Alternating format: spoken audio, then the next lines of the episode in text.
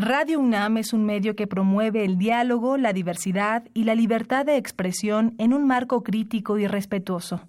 Los comentarios expresados a lo largo de su programación reflejan la opinión de quien los emite, mas no de la radiodifusora.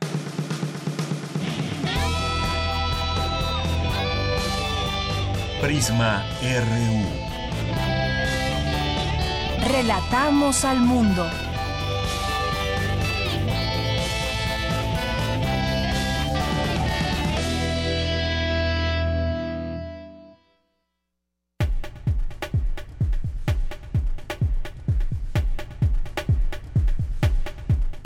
Buenas tardes, qué gusto estar con ustedes aquí en Radio UNAM en este programa de Prisma RU. Gracias por su sintonía aquí en el 96.1 de FM. Soy de Yanira Morán. Lo invito a que se quede con nosotros, a que haga con nosotros este programa con sus opiniones, con sus comentarios. Nos pueden llamar al 55 36 43 39 o nos pueden enviar algún mensaje en Facebook en Prisma RU o en arroba Prisma RU a través de Twitter. Hoy tenemos un programa donde hablaremos de temas que nos interesan aquí en la Ciudad de México. Mañana, por cierto, será este debate entre los candidatos a gobernar esta ciudad. Mañana, miércoles 18 de abril. El primer debate, porque habrá tres en total, este encuentro que organiza el Instituto Electoral de la Ciudad de México. El primer encuentro oficial entre los candidatos. Ya en algunos foros han estado hablando, pero este será el primer encuentro oficial será a las 7.30 de la noche, durará dos horas y bueno, pues se podrá ver a través de la señal abierta de radio, televisión, internet y pues son grandes temas que estaremos platicando también el día de hoy, que son seguridad y justicia, urbanismo y sustentabilidad. Muchos de los eh, o los candidatos, todos han estado hablando de movilidad y dan ahí sus propuestas. Nosotros lo vamos a analizar desde la UNAM con dos eh, académicos, el doctor Carlos Hershenson, que es investigador del Instituto de Investigaciones en Matemáticas Aplicadas y en Sistemas, que pues uno de sus temas es justamente el tema de la movilidad. Y el arquitecto Antonio Suárez, él es catedrático de la Facultad de Arquitectura de la UNAM y especialista en temas de movilidad. Así que pues ellos nos acompañarán el día de hoy en la segunda hora no se los pierda. Y en nuestra primera hora también estaremos platicando de otros temas, de la información universitaria, en los temas internacionales. Vamos a platicar sobre la asamblea que elegirá presidente de Cuba y también es pues todo un tema cómo se llevan a cabo las, las elecciones, la elección del nuevo presidente de este país por la Asamblea Nacional que pondrá en un proceso electoral que comenzó desde noviembre del año pasado cuando ya fueron electos en las urnas los delegados a las asambleas municipales del Poder Popular en todo el país. Vamos a platicar de de este tema y pues como sabemos un un país en donde se llevan a cabo elecciones, pero siempre pues ha, había ganado el mismo presidente y bueno, pues muchas cosas interesantes que van cambiando también allá en, en, Cuba. Vamos a platicar también sobre, hoy es martes y tenemos la sección de Por los Caminos del Puma, que en esta ocasión nuestra compañera Cristina Godínez nos lleva a conocer la Estación Regional del Noroeste en Hermosillo, Sonora, otra de, la, de los campus universitarios que están en nuestro país, fuera de la Ciudad de México, donde está presente la UNAM. Y también hoy es martes de perfil humano, vamos a platicar, tuvimos la oportunidad de conversar con la doctora Alicia eh, Girón González, investigadora del Instituto de Investigaciones Económicas de la UNAM. Y hoy en Cultura les presentaremos la segunda parte de la entrevista a Johnny Indovina, líder de Human Drama. Así que no se pierda con nosotros este programa de Prisma RU. Nos vamos a nuestro resumen informativo. Relatamos al mundo. Relatamos al mundo. Es la una con diez, hoy martes 17 de abril, en los temas universitarios en la UNAM. La evaluación de académicos e investigadores es una constante, dijo el rector Enrique Graue al firmar un acuerdo con el Instituto Nacional para la Evaluación de la Educación. En unos minutos, mi compañero Jorge Díaz nos tendrá los detalles. Alumnos de la UNAM triunfan en la Olimpiada Nacional del Conocimiento de Ingeniería Civil 2018. Más adelante, mi compañera Dulce García nos tendrá la información. Y destaca Escuadra Puma Velomóvil RS en competencia internacional de vehículos alternativos. Ahí estuvo nuestra compañera Cindy Pérez Ramírez que nos tendrá toda la información al respecto. En otros temas, en temas nacionales, la embajadora de Estados Unidos en México, Roberta Jacobson, aseveró que el gobierno de su país coopera con el de México para esclarecer el caso de la desaparición de los 43 estudiantes desaparecidos de Ayotzinapa. El Ejecutivo Federal eligió a Sóstenes Díaz para ocupar el cargo de comisionado del Instituto Federal de Telecomunicaciones. Con un apoyo unánime de los diputados que conforman la Asamblea Legislativa de la Ciudad de México, esta mañana tomó protesta como jefe de gobierno sustituto José Ramón Amieva. En lo que va de la campaña, nueve candidatos ya han solicitado al Instituto Nacional Electoral que se les proporcione seguridad durante el periodo electoral. La oposición de Andrés Manuel López Obrador al nuevo aeropuerto lo hace ver como un político retrógrado que se opone a la inversión, advirtió el candidato presidencial panista Ricardo Anaya. Por su parte, el aspirante del PRI, José Antonio Mid, afirmó que mientras él suscribe el pacto por la primera infancia, su adversario Andrés Manuel López Obrador boicotea la reforma educativa. Y en tanto, Andrés Manuel López Obrador, candidato de Morena, aseguró que no fallará en sus promesas, pues dijo no quiere pasar a la historia ni como Antonio López de Santa Ana, ni como el presidente Enrique Peña Nieto. La candidata independiente Margarita Zavala dio a conocer cinco ejes para fortalecer la seguridad en el país y entre ellos destacó la profesionalización policial y mejores tecnologías. El subcomandante Marcos también entra a esta escena, ahora eh, subcomandante Galeano del Ejército Zapatista de Liberación Nacional, consideró que la participación de María de Jesús Patricio, conocida como Marichuy, como aspirante independiente, desnudó al sistema electoral. En temas de economía, el Fondo Monetario Internacional mantuvo sin cambio sus previsiones de crecimiento para México, por lo que estima que la economía del país crezca 2.3% en 2018 y 3% en 2019. Cancelar el nuevo aeropuerto internacional de la Ciudad de México tendría implicaciones negativas para la calificación crediticia del sector aeroportuario, aseguró la agencia Moody's. En temas internacionales, el presidente de Estados Unidos, Donald Trump, cuestionó la decisión del gobernador de California, Jerry Brown, de no participar en los esfuerzos de su administración de enviar a miembros de la Guardia Nacional a la frontera con México. China anunció que tomará las medidas necesarias para proteger los derechos de sus empresas y exigió a Estados Unidos que cree un entorno justo y estable para el comercio en el país norteamericano. Hoy en la UNAM, ¿qué hacer y a dónde ir? Te invitamos al 14 Congreso de la Investigación de la Facultad de Estudios Superiores Zaragoza, que se realizará a partir de hoy, 17 de abril, y hasta el 21 de septiembre. La inscripción de trabajos tiene como fecha límite el 4 de mayo. Para mayores informes, consulta el portal www.zaragoza.unam.mx, diagonal Congreso Investigación.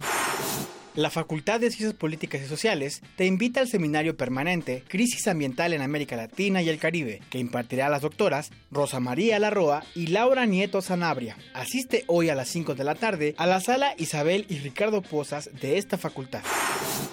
La Filmoteca de la UNAM te invita a la proyección del documental Claudia tocada por la luna, del director chileno Francisco Aguilar. Este audiovisual nos presenta la historia de Claudia Ancapán, mujer transexual que sufrió discriminación desde niña, pero que supo enfrentar para poder vivir su identidad. La función es en punto de las 7.30 de la noche en el Cinematógrafo del Chopo, ubicado en calle Doctor Enrique González Martínez, número 10, en Santa María la Ribera. La entrada general es de 40 pesos, con 50% de descuento a estudiantes.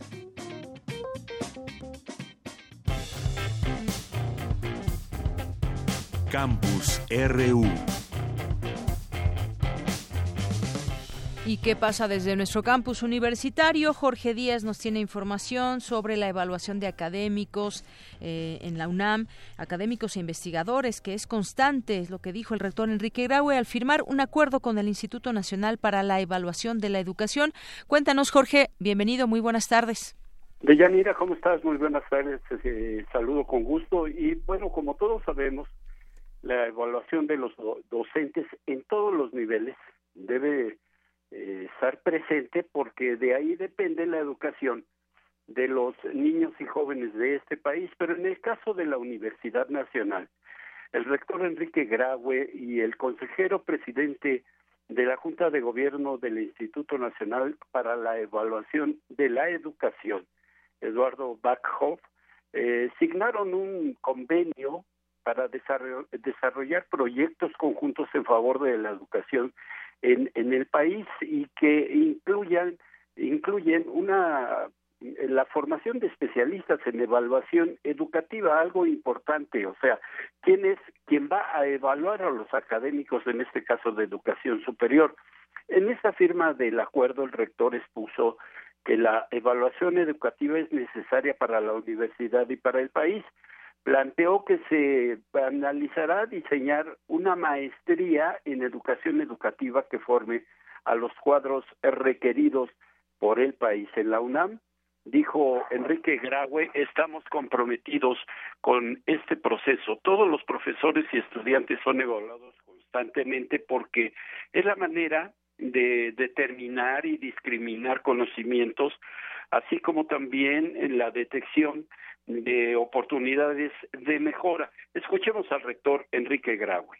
Creo que esto es un reto que nos abre, el poder abrir nuevos cuadros en evaluación eh, alguna maestría que podríamos trabajar con el ISUE, con toda seguridad para evaluación educativa, que es uno de los temas que urgen, porque la universidad está comprometida con la evaluación. Todos los profesores nos evaluamos todos los años y los alumnos se evalúan constantemente, así que el sistema de evaluación indudablemente es la mejor forma de, primero de evaluar bien es poder discriminar conocimientos y dar las oportunidades de mejoras. Y dijo el eh, presidente del Instituto eh, del Instituto Nacional para la Evaluación de la Educación que en este caso la universidad eh, a través de este convenio eh, proporcionará al menos 100 especialistas por cada evaluación que el instituto realice. Ello pues eh, obliga a analizar todos los componentes y resultados del sistema educativo mexicano. Entonces se requieren de Yanira economistas, abogados, biólogos, físicos, químicos, educadores, y esta es la intención de este convenio, crear una maestría, crear o fomentar el, surgimiento de especialistas en evaluación educativa para que pues se haga justamente una calificación adecuada de todos los investigadores a nivel superior. Pero por lo menos dijo, por lo pronto, el rector de la UNAM dijo, en esta universidad se hace en forma constante. El reporte que yo te tengo de Yanira. Bien, pues muchas gracias por la información, Jorge. Gracias a ti. Buenas tardes. Relatamos al mundo. Relatamos al mundo. Internacional RU. La primera ministra británica Theresa May defendió ante el Parlamento la operación conjunta con Francia y Estados Unidos el fin de semana en Siria, en varias instalaciones de armas químicas. May remarcó la legalidad de la acción a pesar de no contar con el respaldo de la ONU. Prevenir el uso de armas químicas en Siria y defender el consenso global de que estas armas no deben ser usadas favorece nuestros intereses nacionales. No podemos permitir que el uso de armas químicas se normalice, ya sea en Siria, en las calles del Reino Unido o en otros lugares. O sea que no lo hicimos porque nos lo dijo el presidente Trump. Lo hemos hecho porque creemos que era lo correcto y no estamos solos. El portavoz del gobierno ruso, Dmitry Peskov, aseguró que las sanciones de Estados Unidos en contra de su país son ilegales y contradicen el derecho internacional y las normas de la Organización Mundial del Comercio. Por su parte, el presidente estadounidense Donald Trump decidió no seguir adelante con estas sanciones económicas en contra de Rusia por su apoyo al gobierno sirio de Bashar al-Assad. El ministro del Interior ecuatoriano César Navas informó este martes sobre un nuevo secuestro en la zona fronteriza entre Colombia y Ecuador. Nos ha llegado información el día de ayer en horas de la noche sobre un nuevo secuestro de dos ciudadanos. Llegó un video de prueba de vida de una pareja, de las cuales se desconoce sus nombres y nacionalidad. En este video, los narcotraficantes solicitan por intermedio de los secuestrados que se cumplan sus exigencias. El expresidente brasileño Luis Ignacio Lula da Silva envió su primer mensaje desde la prisión en la que se encuentra recluido desde hace nueve días para cumplir una condena de 12 años de prisión por corrupción. Estoy muy agradecido por la resistencia y presencia de ustedes en este acto de solidaridad. Tengo certeza que no está lejos el día en que la justicia valga la pena en la hora que quede definir que quien cometió el crimen sea castigado y quien no cometió sea absuelto. Los cambios necesarios en Cuba los está decidiendo soberanamente el pueblo cubano habla Miguel Díaz Canel, el candidato con más opciones para ser elegido como el nuevo presidente de Cuba, de acuerdo con varios analistas y medios de comunicación. Mañana, en La Habana, comenzará una sesión de la Asamblea Nacional para analizar y votar quién será el reemplazo de Raúl Castro, quien ve con buenos ojos a Díaz Canel. El compañero Díaz Canel no es un advenedizo ni un improvisado.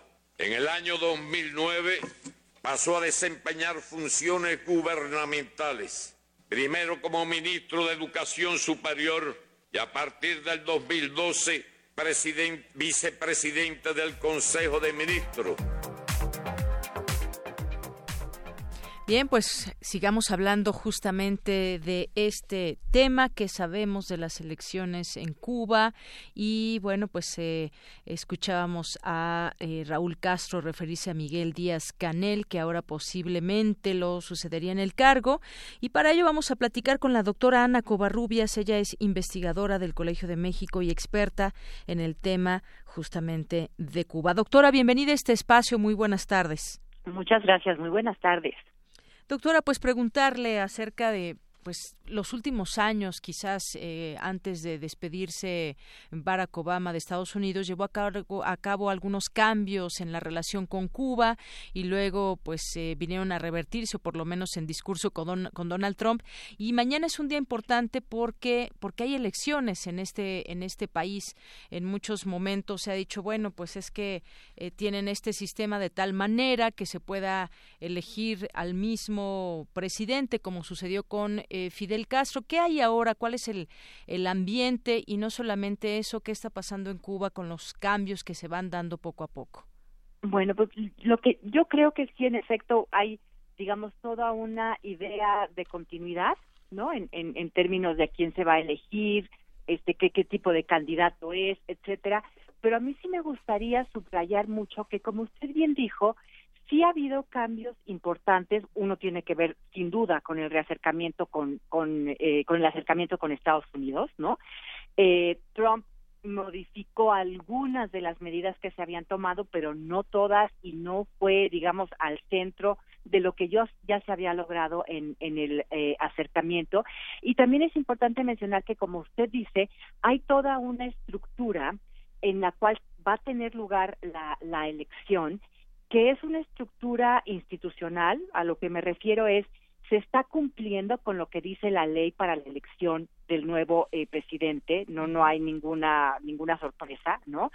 Son elecciones pues sí que no son elecciones como los, las podemos tener en México o en alguna otra eh, de, democracia más abierta, ¿no? Pero sí hay, digamos, sí se está siguiendo con la institucionalidad, ¿no? Eso por un lado. Y por otro, en efecto, sí hay la idea de la continuidad. Eh, Raúl Castro seguirá en el partido como primer secretario del Partido Comunista de Cuba. Todo apunta que será Miguel Díaz Canel quien lo suceda como jefe de, del eh, Consejo de Estado y de Ministros, ¿no?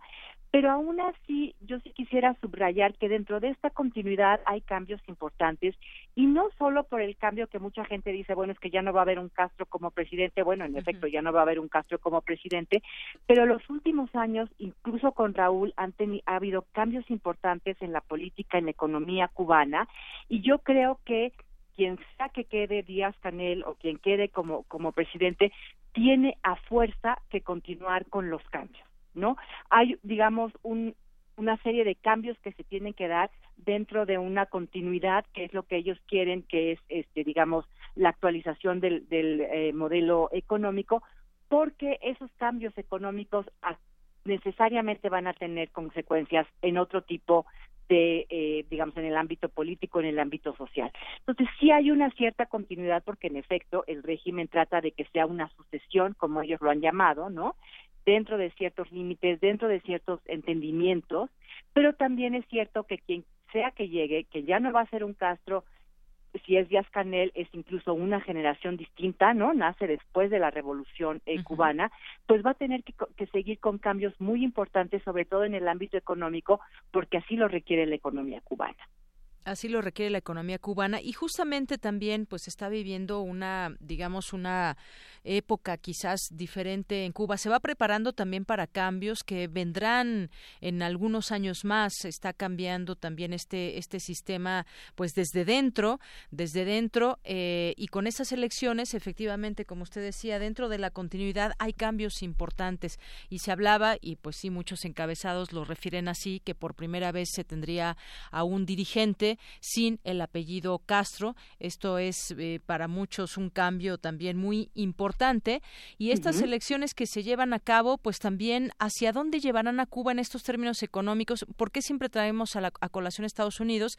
Bueno, pues porque siempre ha habido también una relación ahí bastante tortuosa con el tema del embargo económico. ¿Cómo, cómo ha ido cambiando ya eh, de unos años a la fecha esto, doctora? E, exactamente, sí. Allí, digamos, la continuidad, por decirlo en, en, el mismo lenguaje más clara, es sin duda el embargo, ¿no? Y el embargo, por más de que hay licencias que sí les permiten comerciar entre con Estados Unidos. De hecho, Estados Unidos es uno de los socios comerciales importantes de Cuba, ¿no? Desde hace ya muchos años, porque el embargo sí permite pedir una licencia y se les otorga la licencia, ¿no? Pero bueno, sigue siendo un obstáculo enorme para normalizar, digamos, a las relaciones económicas de Cuba con el exterior, ¿no? Y sigue siendo un obstáculo enorme porque, digamos, la moneda es difícil, no se puede comerciar necesariamente con el dólar, se tiene que recurrir al euro o porque no hay los mecanismos que puede haber en cualquier otro país para comerciar eh, directamente, ¿no? Entonces, por allí sí hay un, un obstáculo muy fuerte que es que es el embargo eh, pero por otro lado, también la economía cubana tiene que ir cambiando lo, lo propio, por decirlo de alguna manera, ¿no? Lo más importante y lo más difícil es que tienen que unificar su moneda. En Cuba hay dos monedas, el peso convertible y el peso no convertible, el peso cubano. El peso cubano y, esto y el genera, exacto, ¿no? Genera distorsiones económicas muy muy importantes. Yo no soy economista, les he preguntado a mis conocidos este economistas, bueno, ¿cómo se hace esto de unificar dos monedas? Y entiendo que es un problema realmente muy serio porque llevaría también a una inflación brutal en Cuba que pues no pueden tenerla en este momento, ¿no? Entonces tienen dos pesos dos economías, la economía dirigida al sector externo, la economía interna, y eso es también algo sumamente difícil que los cubanos tienen que resolver antes de replantearse o de mejorar sus relaciones económicas eh, con el exterior. El embargo sigue siendo brutal, sigue estando la ley Helms-Burton, muchos este, empresarios fuera de Cuba y fuera de Estados Unidos todavía no se atreven a establecer una relación económica con Cuba, pues muy importante porque siempre está la sombra de que Estados Unidos puede tomar represalias, ¿no? Y sí lo puede hacer porque ahí están los mecanismos para hacerlo. Entonces, eso también, digamos, sigue siendo muy importante y lo que vemos hasta ahora es que no hay, desde luego, ningún tipo de voluntad por parte del gobierno de Trump de realmente entrar a la cuestión más seria que es el levantar el embargo, ¿no? Entonces, allí Cuba está en un momento increíblemente difícil porque además su gran apoyo que es Venezuela también está en una crisis muy seria, ¿no? Entonces, eh, lo que han estado haciendo los cubanos en los últimos años es buscar alternativas, desde luego está Canadá por un lado y por supuesto la Unión Europea. Los países latinoamericanos, bueno, en su caso fue este, Venezuela por muchos años, ahora ya no lo es, pero también la debilidad de las economías latinoamericanas pues, hacen que no necesariamente seamos una alternativa para Cuba. Así es. Y bueno, eso que usted dice es muy interesante porque pues se están buscando alternativas. Eh, ¿Y qué pasa también, por ejemplo, con pues con la propia gente que habita en la isla y que pues pues ve también este proceso electoral quizás como, pues no sé si una oportunidad de, de, cambio y demás, los cambios quizás se están dando de una manera muy paulatina, pero también me gustaría preguntarle, ¿se tiene claro hacia dónde va Cuba? ¿Lo tendrán los propios cubanos, quienes dirigen, quienes están en el gobierno? Ahora esta, estas elecciones irán a algún lado, pues más de, de manera más clara y específica hacia dónde va Cuba a convertirse en qué después de haber sido pues adoptado un sistema socialista eh, que en su momento rindió frutos y luego pues bueno sabemos eh, su historia con eh, lo que era la URSS y todo este apoyo que venía y ahora como usted bien menciona con Venezuela con otros lugares que también pues se genera una situación difícil para que Cuba pueda ser pues una una nación donde pues no sé si tienda ya al capitalismo o cómo se dará todo este cambio. Es interesante está tal vez como en un o cambios muy lentos doctora Sí, bueno, es, es digamos, eh, bueno, como usted muy bien lo, lo, ha dicho, es increíblemente complejo, porque por un lado, digamos, la posición oficial es mantener el sistema socialista, ¿no? Actualizar el sistema, el, el, modelo económico, pero justamente la idea de la actualización del modelo económico es para mantener ese ese modelo socialista que ellos han tenido y, y por esto me refiero principalmente a aspectos que Cuba logró, eh, digamos que, que lo hizo muy bien, como pueden ser la educación y la salud. Entonces, aquí hay un reconocimiento, pensaría yo, que por gran parte de la población cubana, de que eso se hizo muy bien y de que eso vale la pena mantenerlo, ¿no? Sobre todo si tomamos en cuenta que la, la población en Cuba es una población que va a envejecer muy pronto. Cuba tiene un problema demográfico muy serio, va a tener pocos jóvenes en pocos años, ¿no? Entonces, hay, tenemos esa generación que sí vio el cambio y que desde luego quiere que se mantenga. ¿No? Y por otro lado tenemos a la generación que a lo mejor no vio el cambio porque no vivió antes del, del 59, pero que se benefició de un sistema de salud y de un sistema educativo muy bueno. Entonces creo allí que en esos rubros tendríamos una cierta coincidencia en términos de la, lo que la población quiere o lo que la población desearía, ¿no? Eh, ahora, por otro lado, bueno, sí hay, digamos, una generación más joven que obviamente quiere, pues, un nivel de vida mucho mejor, que ese es el, gran, el gran eh, problema. Entonces, aquí, digamos, lo, que hay es esta idea de logramos algo que hay que mantener, pero ¿cómo lo vamos a hacer?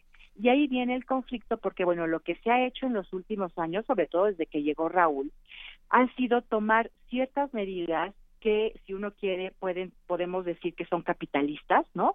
Eh, bueno, la inversión extranjera es de mucho antes de Raúl, es desde los 90, pero ya se permite una inversión extranjera mucho más cuantiosa que antes, ¿no? Eh, ya se permite, por ejemplo, el usufructo de la tierra, ¿no? El pequeño propietario puede producir en la tierra y venderlo directamente, ya no tiene que ser necesariamente el Estado. Como usted sabe, los famosísimos cuentapropistas ya andan por todos lados, que son como negocios muy pequeñitos. Entonces, sí hay una serie de medidas, capital, digamos, que pueden tener, podemos llamar de tinte capitalista, que eran absolutamente necesarias, que están funcionando, pero que todavía necesitan mucho más trabajo en términos de si se van a impulsar más, si no se van a impulsar, cómo va a ser la regulación, ¿no? Este, cómo se van a reglamentar, cómo se van a cobrar los impuestos, este tipo de cosas. Y otra vez volvemos a caer en la cuestión de la doble moneda, ¿no? Porque mucha de esta industria, pues tiene que ver con el turismo. Y el turismo, pues es la, la, divisa extranjera, ¿no? Entonces, sí están conviviendo, digamos, una eh, un cómo decirlo una herencia muy fuerte del modelo socialista con medidas capitalistas que hay que armonizar y ese creo yo que va a ser el gran reto para quien sea elegido mañana o el mañana o el jueves no en, en la asamblea eh, porque eso es realmente lo que se tiene que trabajar. Cómo cómo hacer coincidir estos dos objetivos eh, muy importantes. Y yo estoy absolutamente segura que la élite cubana, la élite dirigente, lo sabe muy bien, tienen gente muy preparada y muy capaz, pero ahí también hay que ir viendo cómo se va actualizando este modelo, eh, también con una rectoría fuerte del Estado, que a veces no ayuda este, como bien lo sabemos, no solo en Cuba, sino en otros países latinoamericanos, eh, de manera muy directa. Muy bien. Bueno, pues eh, muchas cosas que se pueden seguir hablando de Cuba. Muy interesante lo que está pasando, como un momento histórico, podríamos decirlo así. Por una parte, esta actualización del modelo económico socialista que usted nos platica, pero por otra también, pues eh, el capitalismo que ya de alguna manera pues permea también dentro de Cuba. Pues sigamos este, este tema, doctora. Vamos a ver qué sucede en los próximos días finalmente pues eh, ahí este eh, político que también ha saltado a la escena allá en Cuba y pues iremos viendo y platicando es decía yo muy interesante y muchas cosas que siguen pasando en Cuba algo están haciendo claro que sí muy bien muchas gracias doctora ¿De qué? Con mucho gusto. Hasta luego, muy buenas tardes. Hasta luego, buenas tardes. A la doctora Ana Covarrubias, investigadora del Colegio de México y experta en el tema de Cuba. Pues sí, algo nace en Cuba. Queremos escuchar tu voz. Nuestro teléfono en cabina es 55 36 43 39. Porque tu opinión es importante, síguenos en nuestras redes sociales, en Facebook como Prisma RU y en Twitter como arroba PrismaRU. Bien, continuamos una con 36 minutos. Vamos ahora con esta información de mi compañera Cristina Godínez que por los caminos del Puma nos lleva ahora a conocer la estación regional del noroeste en Hermosillo, Sonora. Por los caminos del Puma.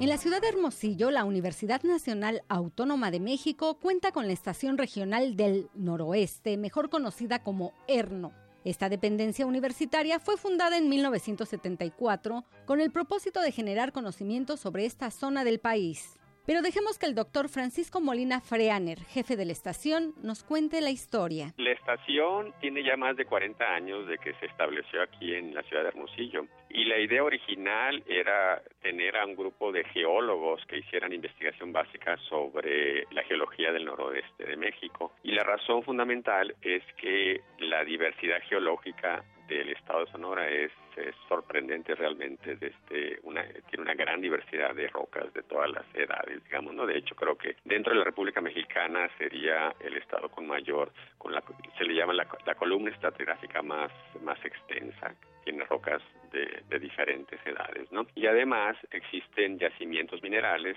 muy importantes para la explotación minera. Eh, tenemos yacimientos de cobre, yacimientos de oro y eso pues tiene mucha importancia el conocimiento, digamos, de estos yacimientos desde el punto de vista económico, desde el punto de vista de la minería, ¿no? En un principio se realizaban solo estudios sobre la geología del noroeste de México, pero para los años 90 se incorporaron investigadores del Instituto de Ecología y ampliaron la investigación. Inicialmente se estableció dentro del campus de la Universidad de Sonora, se nos eh, facilitó, digamos, instalaciones dentro de la Universidad de Sonora y posteriormente, ya en los 80, se construyó un edificio dentro del campus de la Universidad de Sonora. digamos, la unidad de la UNAM está dentro del campus de la Universidad de Sonora y desde entonces la UNAM tiene un edificio propio que alberga estas instalaciones, principalmente del Instituto de Geología, pero ya en la década de los 90 se integró un grupo de académicos del Instituto de Ecología de la UNAM y en la actualidad somos una unidad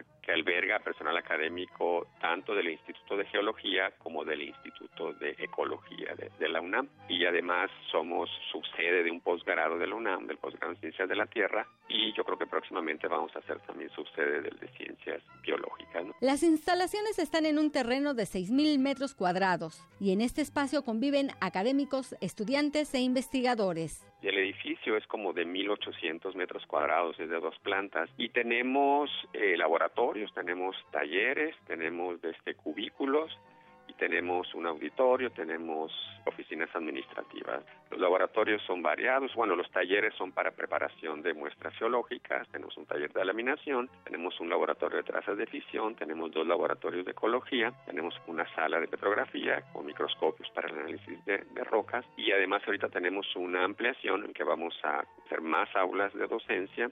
Vamos a tener un nuevo laboratorio, temas ambientales y eh, realmente tenemos como seis, siete laboratorios, siete porque pronto se va a incorporar uno nuevo. Tenemos cerca de 20 cubículos, somos eh, académicos, somos como 23 entre investigadores y catedráticos con así y tenemos cuatro técnicos académicos. La contribución a la geología de esta dependencia de la UNAM es muy importante. Escuchemos al doctor Molina Freaner. Realmente las contribuciones que tenemos sobre el conocimiento de la geología y sobre la ecología son considerables. Yo creo que es de los pocos estados en los que se tiene un conocimiento tan profundo sobre la geología, sobre las rocas, sobre los yacimientos minerales. Y también en la parte ecológica hemos hecho también contribuciones muy importantes en el conocimiento de la ecología. La mayor parte del estado Sonora es desértico, es un ecosistema desértico y el conocimiento que se ha generado aquí en estación es considerable sobre los tipos de ecosistemas, sobre las especies que tenemos acá,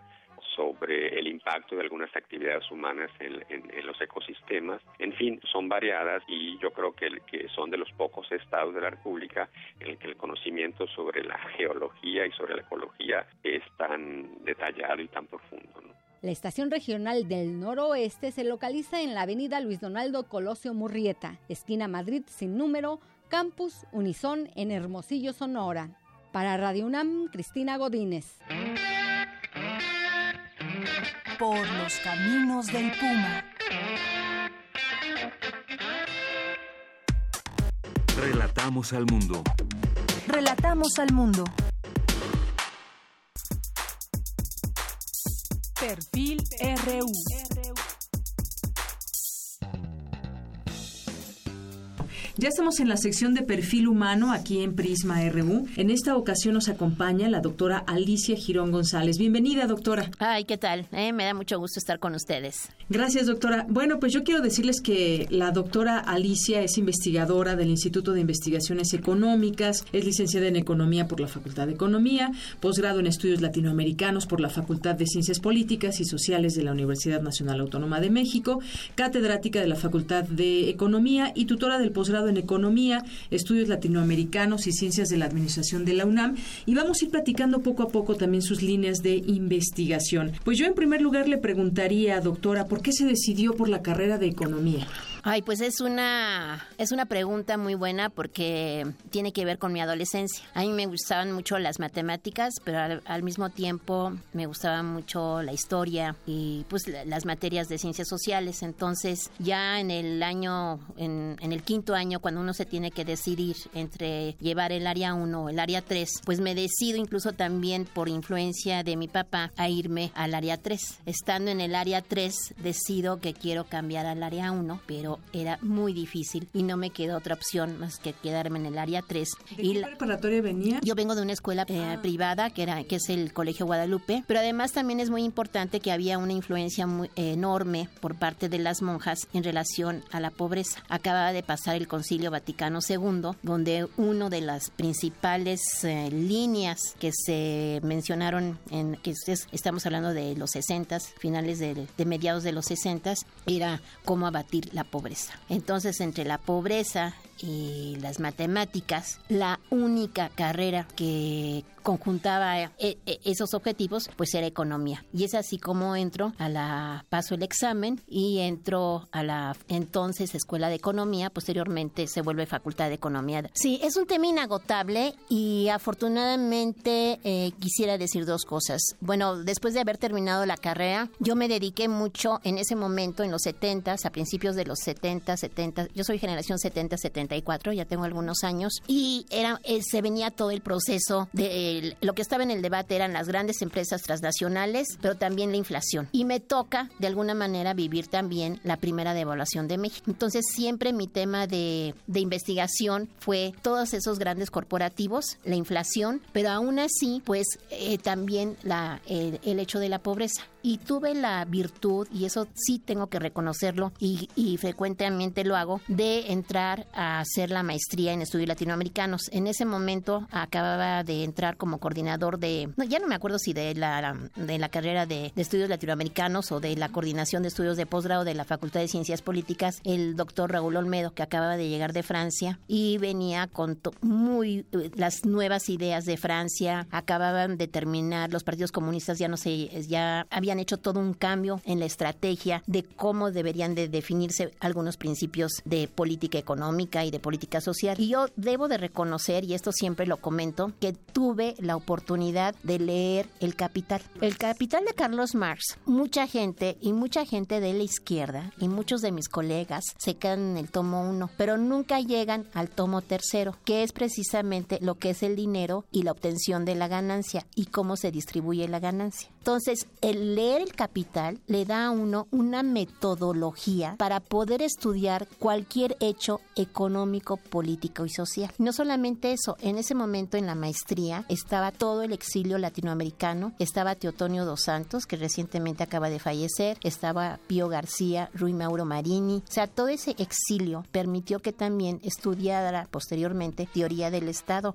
y tuve la oportunidad de leer a Gramsci. Entonces, todo esto me dio un bagaje para poder entrarle a los temas económicos y a los temas financieros. Y ahí es donde, por eso eh, menciono que sobre todo la gente que se dedica a hablar de la pobreza, no saben cómo abatir la pobreza, porque el núcleo principal está en la política monetaria y quien ejerce la política monetaria es el Banco Central. Entonces, cuando nosotros hablamos de pobreza, y esto es muy importante porque los retos del milenio, su objetivo fue abatir la pobreza. 2015 eh, se aprueba en la Asamblea General de, Naciones Unidas la Agenda 2015-2030. Eh, pero ya no solamente es la pobreza, sino que son el, primer punto es la pobreza, pero son 16 puntos más. La, agenda eh, comprende 17 puntos. Y entonces, para poder solucionar no solamente la pobreza, sino poder entrarle a una mayor equidad de género, a mejor, mejor, mejores sistemas de salud, a mejores ingresos para las familias, a mejorar el agua, atenuar el clima, todos estos problemas que se nos que, están en la agenda, pues para poder solucionar eso, quien tiene la solución es el Banco Central de estos países. Esto de las empresas eh, transnacionales que entraron, cómo va el tema de la inflación y devaluación, siempre sentimos que de pronto nos puede ir peor que en otros momentos y demás. Esto y tiene que ver con el neoliberalismo, ese, esa, digamos, hacia donde nos han llevado los últimos gobiernos en México. Ha sido un balance que nos dé, ha sido muy negativo, positivo. que Sí, a mí sí me gustaría tocar un tema que, que, es muy importante, porque si bien, y después trato de contestar la pregunta, eh, posteriormente, después de haber tenido toda la metodología marxista, eh, en, el, en el posgrado de economía tomé eh, algunas materias, principalmente sobre la lectura de Keynes, y después en un año sabático me fui a estudiar lo que es money, lo que es el dinero. Y ahí entré con todo lo que es teoría eh, del dinero desde la perspectiva heterodoxa, keynesiana y post-keynesiana. Y ahí es donde uno puede eh, realmente conocer cómo salir ¿verdad?, de la pobreza y tener mejores niveles de vida. ¿Qué es lo que pasa? Si nosotros vemos el,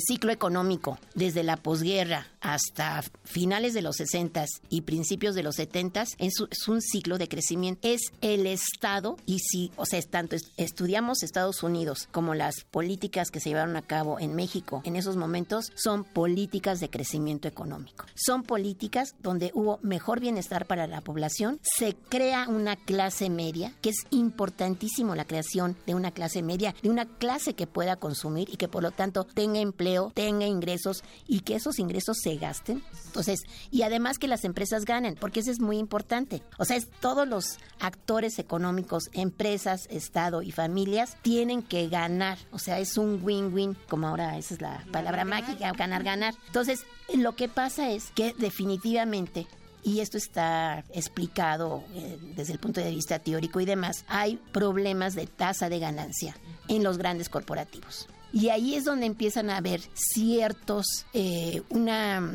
yo diría, ciertos cambios estructurales a nivel internacional que se conjugan con la crisis del petróleo en los 70 y que empiezan a hacer cambios incluso de las grandes empresas transnacionales que ahora podríamos hablar más que empresas, son los grandes corporativos transnacionales y los grandes inversionistas financieros. Entonces hay un cambio total de cómo se manejan los flujos financieros a nivel internacional y cómo esta gran macroeconomía va a influir en las familias, que es lo que llamamos microeconomía, pero principalmente a través de las políticas públicas. Y aquí es donde se puede contestar la, la pregunta. O sea, el famoso neoliberalismo. O sea, todas las políticas del, del neoliberalismo en México es precisamente a partir del 76. 76-82, si nosotros vemos, se canaliza todo hacia el petróleo. Es más, los bancos privados venían a ofrecerle dinero a México para canalizar eso principalmente a Pemex y a la Comisión Federal de Electricidad. Todos, todo eso eran grandes ganancias para los bancos en ese momento norteamericanos, franceses, alemanes y algunos bancos japoneses. Cuando viene la crisis del 82, lo primero que se hace es un paquete que se negocia con, con la Reserva Federal, que es el Banco Central de Estados Unidos, Banco Mundial, el Fondo Monetario Internacional, y ahí lo que podemos ver es cómo ese gran endeudamiento, cuando se bajan los precios del petróleo, porque realmente nos petrolizamos 76-82, se desploma el precio del petróleo, nosotros con una deuda enorme, pues simplemente no podemos pagar esa deuda y a partir de ahí viene realmente, yo diría, el periodo de políticas de ajuste y políticas de autoridad. Y aquí lo que el gobierno hace, porque esto es muy importante, o sea, aquí el, el Estado en sí está totalmente relacionado con los flujos financieros del exterior y principalmente México tiene que responder a esos préstamos. Y no nos queda otra cosa más que pagar a costa de reducir el gasto social y el gasto público. Entonces, si nos, nos vemos, vemos la 82 y hasta 90, hasta que llega Salinas hasta 89, todos son periodos de renegociaciones, incluso renegociaciones muy... Entonces, es un problema del Estado mexicano que se tiene que comprometer a pagar esa deuda en dólares. ¿Qué es lo que pasa? Que Clinton aprueba un préstamo en enero del 95 de 50 mil millones de dólares. Y Larry Summers, que estaba en el Departamento de Tesoro, dijo, los mexicanos nos los pagan en un año.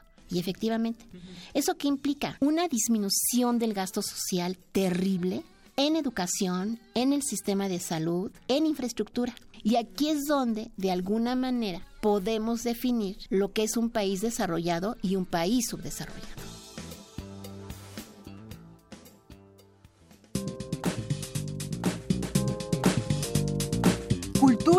RU.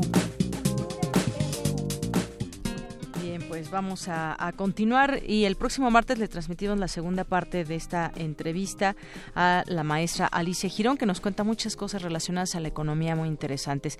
Vamos ahora, ya entramos a la sección de cultura y vamos a escuchar la segunda parte de la entrevista que realizaron mis compañeros Tamara Quiroz y Néstor Leandro a John Indovina, líder de Human Drama.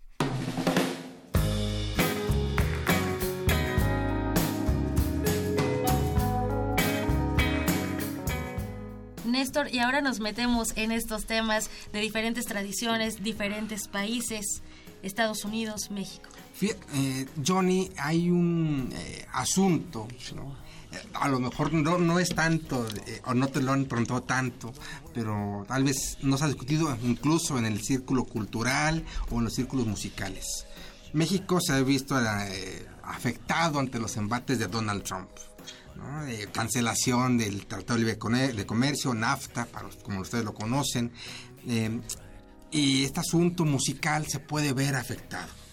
¿Cómo pudiera afectar ¿no? a los músicos norteamericanos, a, a los músicos eh, estadounidenses que quieran venir a tocar, que quieran venir a, a, trabajar aquí a México? Antes de, en la década de 1990, 94, cuando abrió el TLC, México estaba aislado, era una isla, no, había nada.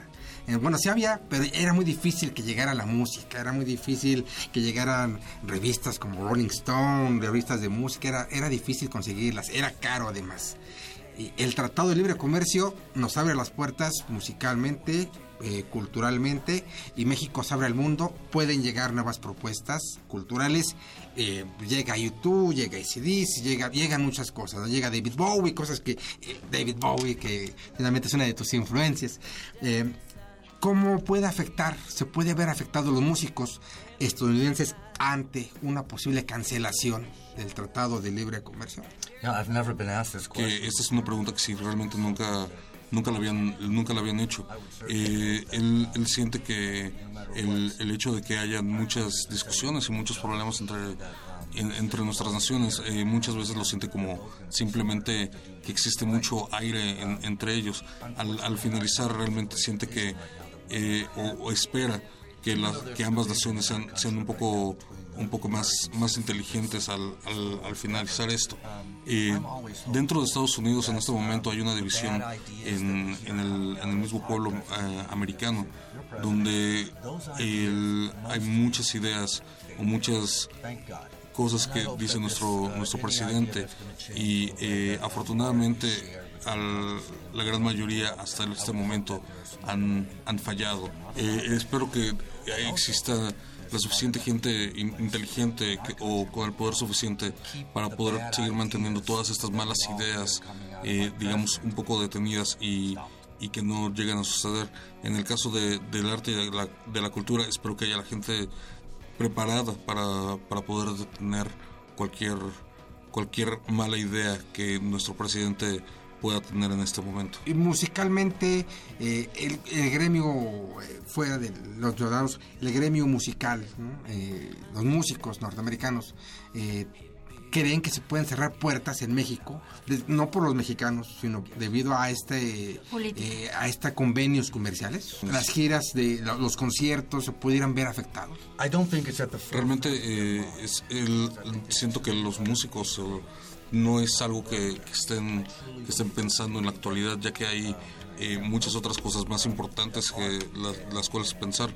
Eh, pero de nuevo, espero que el, todo esto que está sucediendo y no, no sea algo que nos vaya a ver afectados, donde realmente vaya a haber una, una prohibición de poder cruzar eh, de, de, una manera legal o ilegal entre una y otra nación, sino que siempre podamos realmente estar en comunicación y no tener un, un paro por, por completo, porque sería no, no tener esta división, eh, porque realmente llegaríamos a un, un, paro y no sería nada productivo. Eh, realmente siento que eh, el, el, arte siempre, siempre gana. Hay mucha gente formada para ver pinturas rupestres que fueron hechas dentro de cuevas hace miles y miles de años. Siento yo que el, el arte siempre es algo que, que, que gana y que puede trascender cualquier, cualquier barrera y espero que esa siga la, la manera en que siga, en que siga siendo.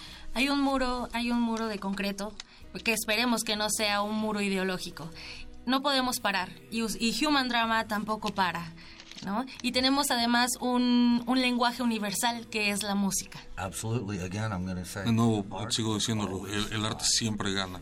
Eh, aun cuando haya una, una pared que me detenga para ir en esta dirección, siempre podré ir en una dirección contraria y siempre buscaré, al, al, siempre podremos buscar alguna manera en donde el arte realmente pueda, pueda trascender y pueda, pueda pasar. Al final siento que todos los artistas y el arte siempre va a ganar. Johnny, eh, bueno, eh, Human Drama es una banda de culto llena de arte, llena de concepto. Eh, elige en este momento el auditorio Blackberry, ¿no? El, el próximo 21 ¿no? de, de, de, abril para presentarse. Pero también ha tocado en lugares de fácil acceso como el Tenis Cultural del Chopo.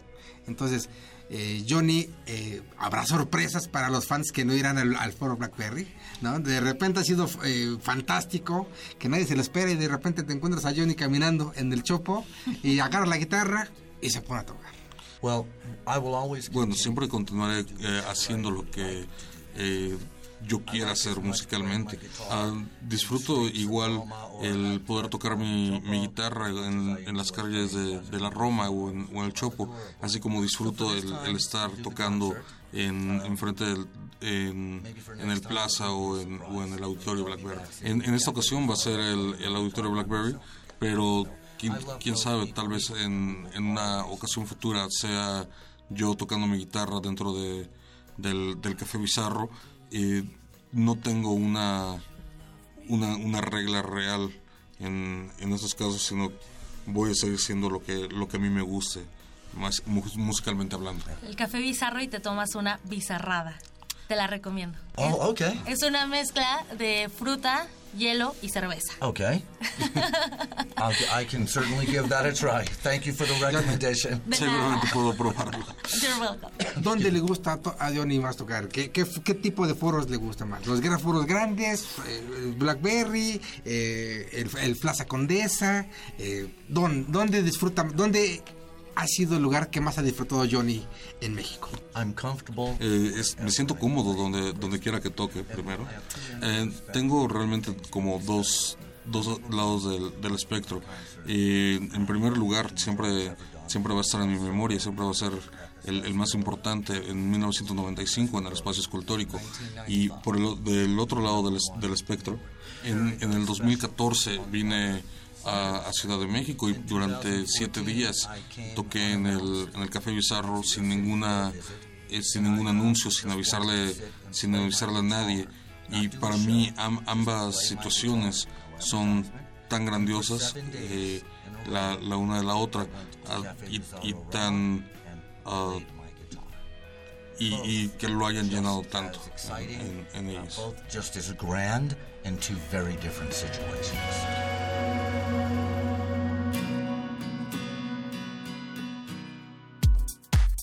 Prisma RU. Relatamos al mundo.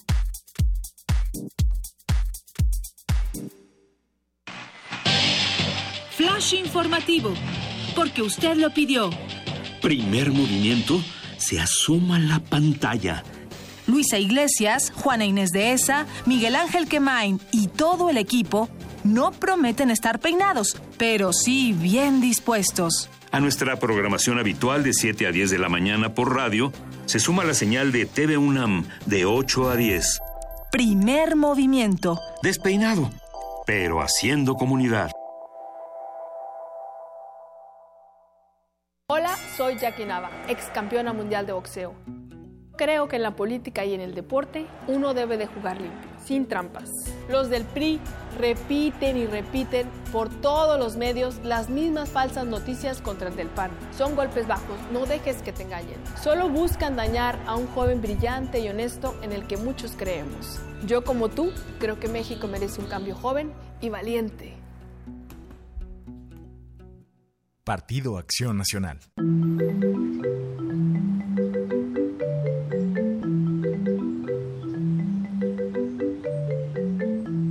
Movimiento Ciudadano es más que una canción.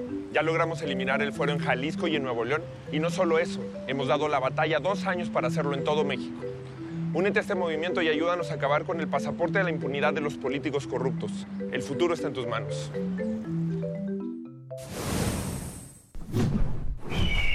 Movimiento Ciudadano. En alguna dimensión de este infinito número de universos existe un tren que conecta a Londres con Beijing. Los combustibles fósiles han sido reemplazados con biocombustible y los autos podrán volar. Donde el ser humano ha prolongado indefinidamente su esperanza de vida. Y su conciencia podría trascender su muerte. Ese universo podría ser nuestro universo. Resistor. Esto es una señal. Miércoles. 22 horas. Por el 96.1 de FM. Radio UNAM.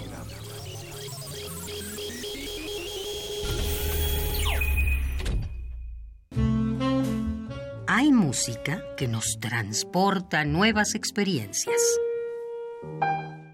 Hay música que nos lleva a un recuerdo específico. Y hay música que nos traslada a tiempos que ya no pudimos conocer. La Sala Julián Carrillo de Radio UNAM te invita al ciclo de conciertos de música antigua. Oigan, escuchen, atiendan. Cantos y danzas de los siglos XII al XVII para construir un panorama sonoro de la historia. Todos los martes de abril a las 20 horas en la Sala Julián Carrillo de Radio UNAM Adolfo Prieto, 133, Colonia del Valle, cerca del Metrobús Amores. Entrada libre. Un puente desde la música medieval paralitúrgica hasta la música barroca palaciega. Radio UNAM, experiencia sonora.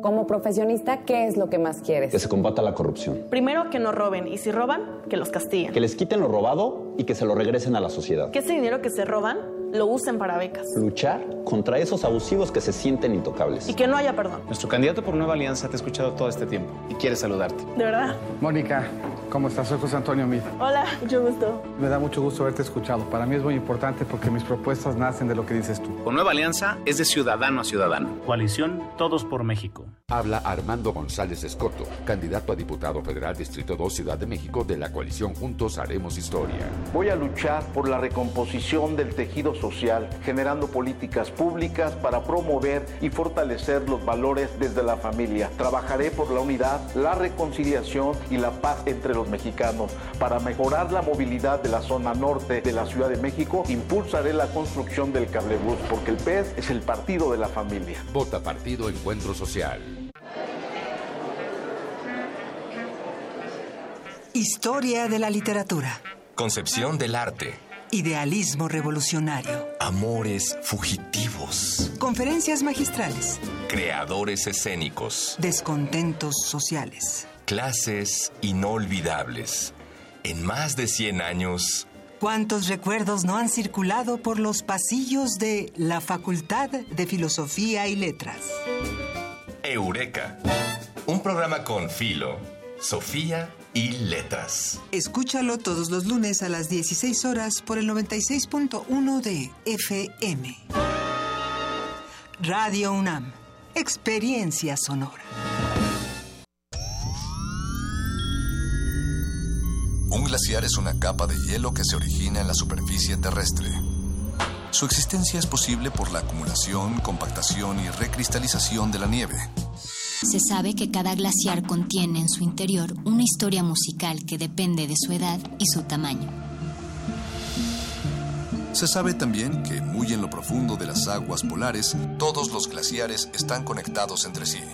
Glaciares, túneles infinitos para el fin del mundo. Jueves, 22 horas, por el 96.1 de FM, Radio UNAM. Queremos escuchar tu voz. Nuestro teléfono en cabina es 55 36 43 39. Bien, continuamos. Gracias por estar aquí con nosotros. Esta es la segunda hora de Prisma R1 en 96.1 de FM. Gracias a quienes están comunicando con nosotros a través de las redes sociales o si gustan llamarnos al 55 36 43 39 también ahí somos todo oídos. Bien, pues gracias a eh, el Sarco Iquetecuani aquí presente como todos los días.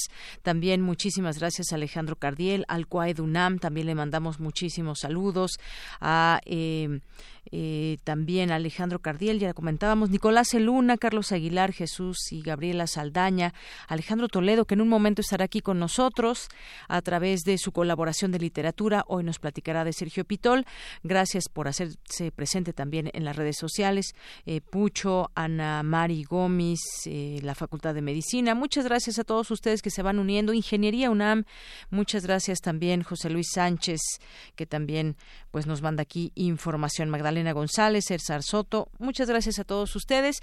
Y bueno, pues rápidamente nos vamos a la información que les tenemos preparado para este día y vamos a irnos con la información que no tengo de mi compañera Cristina Godínez, que nos va a hablar del donatón. Mañana empieza temprano, pongan mucha atención para que puedan participar. Adelante. Deyanira Auditorio de Prisma RU, buenas tardes. El Donatón es una iniciativa de los estudiantes de la Facultad de Medicina de la UNAM con la que se pretende reunir muchos juguetes que serán regalados el Día del Niño el próximo 30 de abril a los pequeños que están internados en el Hospital Pediátrico de Coyoacán. Escuchemos a la doctora Irene Durante Montiel, secretaria general de la Facultad de Medicina. El marco del Día del Niño es el pretexto para poder hacer algo. Entonces, es dirigido a dos elementos básicos. Uno, recordarle a los niños que son muy importantes en nuestra sociedad, que la facultad está abierta a atender y servir en el sector salud y que entonces de esta manera formamos también a nuestros alumnos haciéndolos ver las necesidades de nuestros pacientes. Y dos, generar en nuestra comunidad pues una reflexión sobre las necesidades sociales que tenemos, ¿sí? Que tengan un efecto positivo, que estemos claros y conscientes de las causas sociales y que fomentemos la solidaridad. Como los juguetes van a un hospital, se les pide a los donadores que estos estén en buenas condiciones y que no sean ruidosos. Nuestros alumnos, de manera voluntaria, participan y se involucran en entregar juguetes que pueden ser usados o nuevos, si son usados en buenas condiciones de preferencia que no tengan pilas, porque si le faltan la pila, pues el juguete ya no sirve. O sea, hemos puesto ciertas este, características. Y lo que se busca, aunque parezca chusco, es generar un momento grato en los pacientes en el hospital pediátrico y los alumnos que tengan claro que hay muchas cosas que sí se pueden hacer. De Yanira, la recepción de juguetes será en la explanada roja de la Facultad de Medicina en Ciudad Universitaria los días 18, 19 y 20 de abril. Este es mi reporte. Buenas tardes. Gracias, Cristina. Muy buenas tardes. Porque tu opinión es importante, síguenos en nuestras redes sociales, en Facebook como Prisma RU y en Twitter como arroba PrismaRU.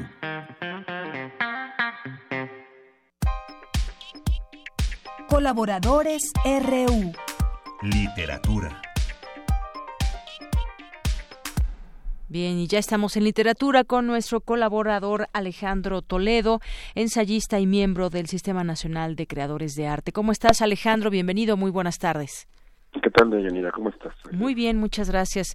Pues nos vas a hablar eh, de la obra de Sergio Pitol, que pues mucho se ha escrito estos últimos días después de conocer su, su muerte, algunas cosas muy emotivas, lo que escribía también esta manera de despedida, despedida Margot Glantz, y muchas cosas que pues nos, nos recuerdan eh, quién fue Sergio Pitol, Alejandro. Sí, es un, es un personaje muy plural, que fue cuentista, eh, novelista, ensayista, traductor, él, mismo apoyaba mucho traducciones, por ejemplo, de escritores polacos que de otro modo no, o checos que no conoceríamos este, ahora, sino por porque él los había leído, no solo tradujo algunos, en otros casos apoyó a traductores. Por ejemplo, yo conocía a un escritor que se llama Yaroslav Ivaskiewicz, aquel del Bosque de los Abedules, gracias a una colección que era apoyada por, por Pito Laura, la la Veracruzana tiene una biblioteca completa de traducciones del mismo Pitón, donde está Henry James y, muchos, Boris Pignet, me parece, y muchos, muchos otros autores, ¿no? Entonces tiene todas esas facetas, digamos, ¿no? es, una figura como muy plural. Eh, yo lo, lo, lo visité dos veces, una en su casa de Coyoacán, cuando yo tenía veintitantos años, había yo leído La vida conyugal, sí. que era una de las novelas que son parte de lo que él llama el, el tríptico del carnaval. Está, es un tríptico integrado por el desfile del amor y domar a la, a la divina garza, ¿no? No es, no es una trilogía, sino un tríptico, ¿no? Porque no son personajes que, que sean parte de las tres obras, digamos, ¿no?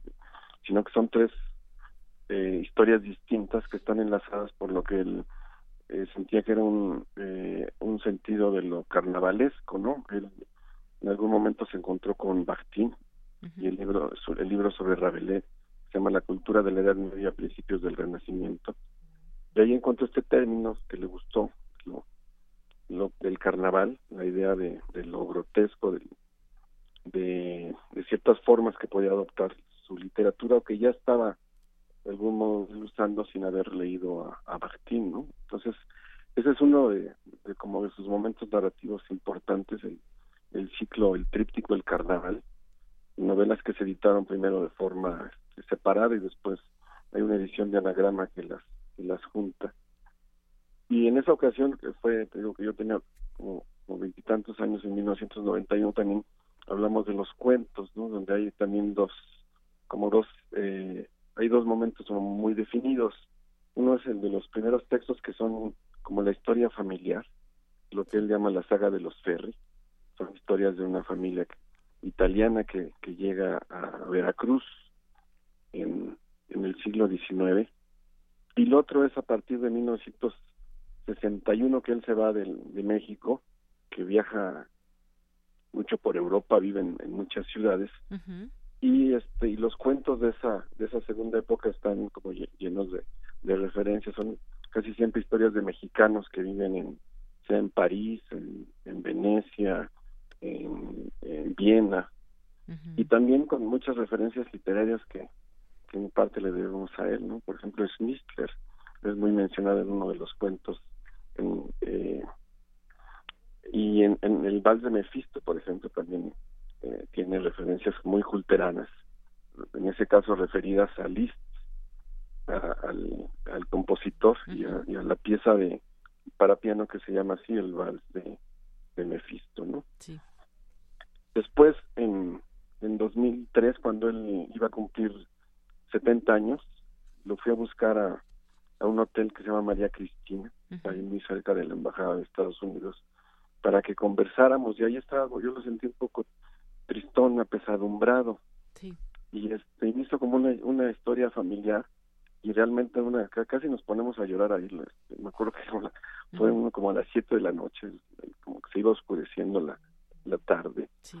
Y estábamos ahí en la cafetería del Hotel María Cristina y él me empezó a hablar de, de la primero de la muerte de su padre, luego de la muerte de su madre, él muy joven, alrededor de los cinco o seis años.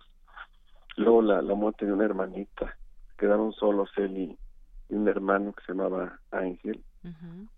y, y, dice que él pues, durante mucho tiempo tuvo pocas imágenes de la infancia, como que era una algo que tenía que tenía bloqueado hasta que gracias a una sesión de, de hipnosis fue, eso fue lo que él me contó llegó una escena que estaba así como suspendida, en la que estaba él en una terraza con su hermano, los dos sentados en el suelo, con pantalones cortos de niño y, palomas que estaban por ahí. Que en, la hipnosis de pronto empezaron a volar las palomas y pasó una una vieja que una vieja criada que trabajaba con ellos.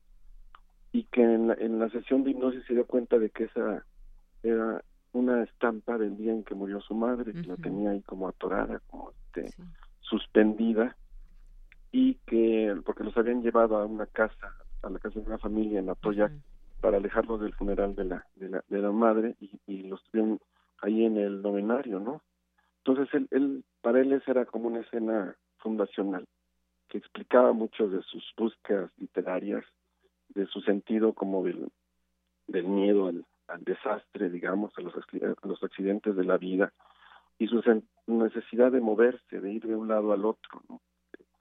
Esa, esa idea del movimiento, por ejemplo, le, ocurre en, sus viajes por Europa, pero también le ocurre en la literatura cuando empieza con unas, eh, creo que lo primero que publica fueron unas piezas teatrales. Después se escribe cuentos, del cuento se va a la novela, de la novela se va al ensayo. Entonces vuelve como una especie de viajero de, la, de géneros literarios, ¿no?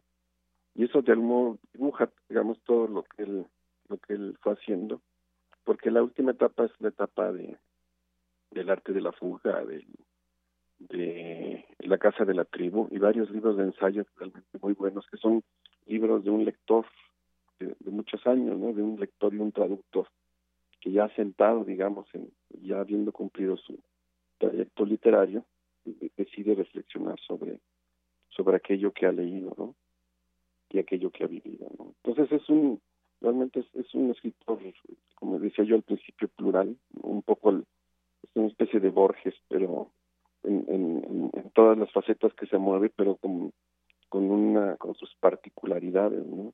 Con, una gran prosa y con, este, yo ayer me puse a leer el vals de Mefisto, y además es un escritor que te pide ir a otras fuentes, ¿no? Por ejemplo, leer el cuento ese que se llama Mephisto eh, y escuchar una alguna versión del vals de Mephisto de Liszt. Después puede uno seguirse oyendo a Liszt, ¿no? En otro cuento mencionaba, sin dar el nombre del regreso de Casanova de Schnitzler en un cuento veneciano. Entonces es, está lleno de referencias cultas, culteranas, pero no no alejan al lector, sino al, contrario construye puentes como puentes culturales para llevarte a, a la música, a la literatura y a, a, la pintura y a, muchas zonas del, del arte, ¿no? Entonces un poco este es el, el retrato del, del personaje Titor, ¿no? La, por fortuna sus libros se están publicando y este y bueno la, la, enfermedad hizo que que, este, que hubiera una pausa en la que ya ya nos dimos cuenta un poco de de ante quién estábamos, ¿no? De la, de la figura de, de Pitol y ahí las cosas que se han mencionado en estos días pues son las más conocidas, su amistad con, con Monsiváis y con José Emilio Pacheco, que eran, ellos tres eran un buen grupo de amigos que crecieron juntos y que cada quien este caminó a, a su manera por la literatura, ¿no? Muy bien, Alejandro, pues yo te agradezco muchísimo que nos platiques de él, también de tus encuentros que tuviste. Creo que esa manera de recordarlo también nos ilustra mucho. Hemos visto, justamente, habría esta eh, sección comentando eso, mucha gente que lo conoció, que fue su amigo y que pues nos traen esas experiencias que también fueron parte de su vida. Una vida también difícil, ya lo comentabas, esta enfermedad que le aquejaba, eh, los, sus padres que perdió, su hermana. Y me gustó mucho cómo lo describes, un personaje muy plural, justamente con todas estas actividades que, que en vida hizo, escritor, traductor académico y pues bueno, así se le recuerda, se le va a hacer un homenaje próximamente en Bellas Artes. Y pues gracias por platicarnos de él y estas experiencias también que eh, pues que te unieron a él y a su a su obra, Alejandro. Sí, el último encuentro fue muy chistoso porque yo estaba en, en Jalapa hace ya como 10 años o más. Y este entonces vi que estaba él adentro de un cajero automático al que yo iba a entrar y a la salida se me ocurrió decirle, maestro Pitola, así como para saludarlo, pero yo creo que pensó que era yo un asaltante. Entonces salió corriendo, gritando, me voy, me voy, me voy, como, como yo decía en Twitter, como el conejo de Alicia en el País de las Maravillas, ¿no? Como que le ponía nervioso, yo creo, el cajero automático. Entonces al gritarle yo su, su apellido, este, pensó que era, que, que era un asalto, entonces huyó de mí huyó de ti. Bueno, pues así nos despedimos, eh, Alejandro Toledo. Muchas gracias, de verdad. Te escuchamos el siguiente martes con otra recomendación. Digo, en este caso no solamente es recomendación, sino también pues platicar en eh, eh, pues parte de lo que tú viviste con él también y así recordar también a quién ha sido Sergio Pitol. Muchas gracias. Que estés muy bien. Igualmente un abrazo Alejandro Toledo, nuestro colaborador de literatura y es ensayista y miembro del Sistema Nacional de Creadores de Arte. Tu opinión es muy importante. Escríbenos al correo electrónico prisma.radiounam@gmail.com. Queremos escuchar tu voz. Nuestro teléfono en cabina es 55 36 43 39. Prisma Electoral 2018. Bien, pues empezamos esta, esta mesa de análisis, se, puede, se vale el debate también y me da mucho gusto recibirles. Decíamos desde el inicio de esta emisión que eh, pues se va a llevar a cabo un debate por los candidatos en la Ciudad de México que podremos escuchar el día de mañana a las siete y media. Y bueno pues este debate va a ser el primero de tres que, que tendrán. Es un encuentro que organiza el Instituto Electoral de la Ciudad de México. Es el primer encuentro oficial de los candidatos se contará con la presencia de los siete candidatos. Son siete los candidatos que están compitiendo por gobernar esta ciudad. El lugar serán las instalaciones de Canal 11 y los temas que estarán platicando son seguridad y justicia, urbanismo y sustentabilidad. Y también han estado hablando mucho del tema de la movilidad en esta ciudad que nos cuesta cada vez más trabajo. Y bueno, para hablar de ese tema ya tenemos aquí en nuestra cabina al doctor Carlos Hershenson, que es investigador del Instituto de Investigaciones en Matemáticas Aplicadas y en sistemas y además pues trae estos temas de movilidad. ¿Qué tal, doctor? Bienvenido, buenas tardes. Buenas tardes, Y también está con nosotros el arquitecto Antonio Suárez, él es catedrático de la Facultad de Arquitectura de la UNAM y especialista en temas de movilidad. Bienvenido, arquitecto. Gracias, Yanira.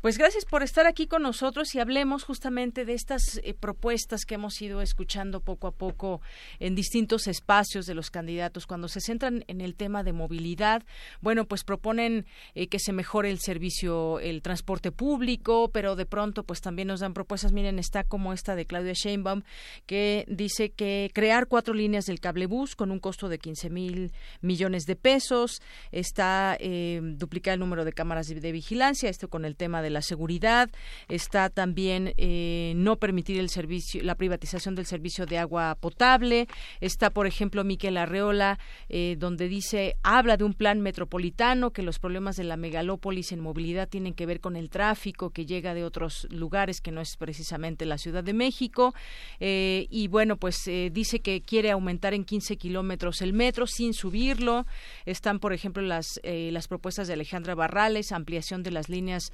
8, B, 12, 7 y 9 del metro, crecer en 410 kilómetros la red del transporte público de la ciudad. Está también lo que dice Mariana Boy, que es la candidata del Partido Verde. Eh, bueno, se centra mucho en el tema del agua. Marcos Rascón, que también está como candidato y quiere cuatro reformas estructurales, entre ellas movilidad, ciudad nocturna, abastecimiento y cuidado del agua. Digo, a grandes rasgos podemos ir eh, entendiendo por dónde van estas eh, eh, propuestas.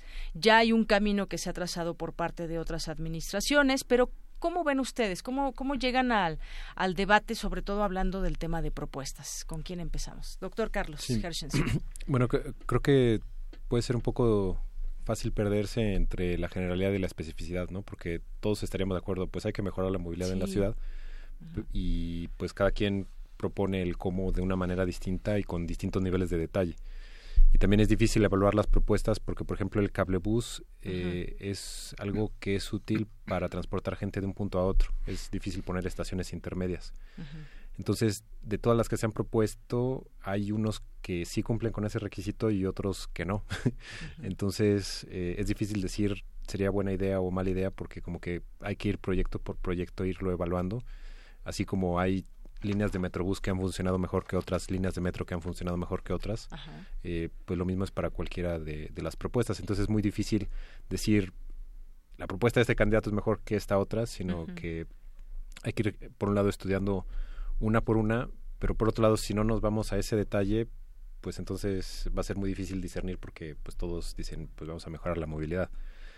Eh, creo que algo importante que, que menciona el, candidato del PRI, Miquel Arreola, es que eh, se busca una coordinación con, la, zona metropolitana, principalmente Estado de México, también Hidalgo, que es algo muy importante porque a final de cuentas más de la mitad de la población de la zona metropolitana vive en, el Estado de México y aunque los candidatos son para la jefatura de gobierno, un porcentaje muy alto trabaja o, estudia en, la Ciudad de México. Entonces, eh, esa demanda de movilidad del Estado hacia la ciudad es considerable.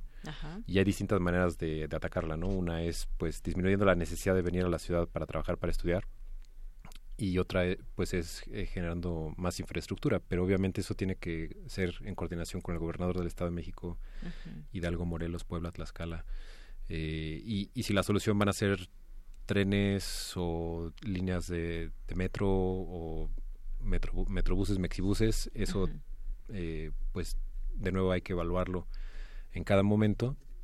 Y, digamos creo que es creo que es algo muy muy importante para considerar ¿no? obviamente también es importante considerar la, la movilidad dentro de la ciudad pero mientras más gente que no vive en la ciudad y que de todos modos no va a, votar por esos candidatos que está usando la, la, movilidad eh, pues requiera de, de la infraestructura, eh, pues los afecta tanto a ellos como a nosotros. Claro. Y, y, bueno, eso que dices es muy importante porque mucha de esa gente que, que viene todos los días a la Ciudad de México no vive aquí y estamos en un momento, no hay que perder de vista, estamos en un momento de propuestas donde todos los candidatos quieren pelearse el voto, quieren ganarse el, el voto de los ciudadanos y podemos escuchar muchas cosas, pero siempre es importante saber, ¿estamos en condiciones de gastar tal cantidad para... Eh, ampliar las líneas del metro, qué hay con este tema del cablebús y, y otras cosas. Pero eh, estamos viendo también esta proyección a 20 años, a 10 años, porque de pronto el cambio de jefe de gobierno cada seis años pues nos deja algunas cosas que los otros continúan. Hemos tenido, pues bueno, por lo menos desde 1997 un mismo partido que ha gobernado y que digamos que pues es el mismo partido, son muchas veces las mismas personas o, por lo menos la misma idea de lo que se tiene de, de la ciudad ciudad. Quizás ahora se cambie, no lo sabemos, pero, pero se proyecta también a, al futuro. ¿Cómo quisiéramos ver esta ciudad? ¿Realmente los pues candidatos lo toman en cuenta? En realidad, yo, yo, coincido con Carlos.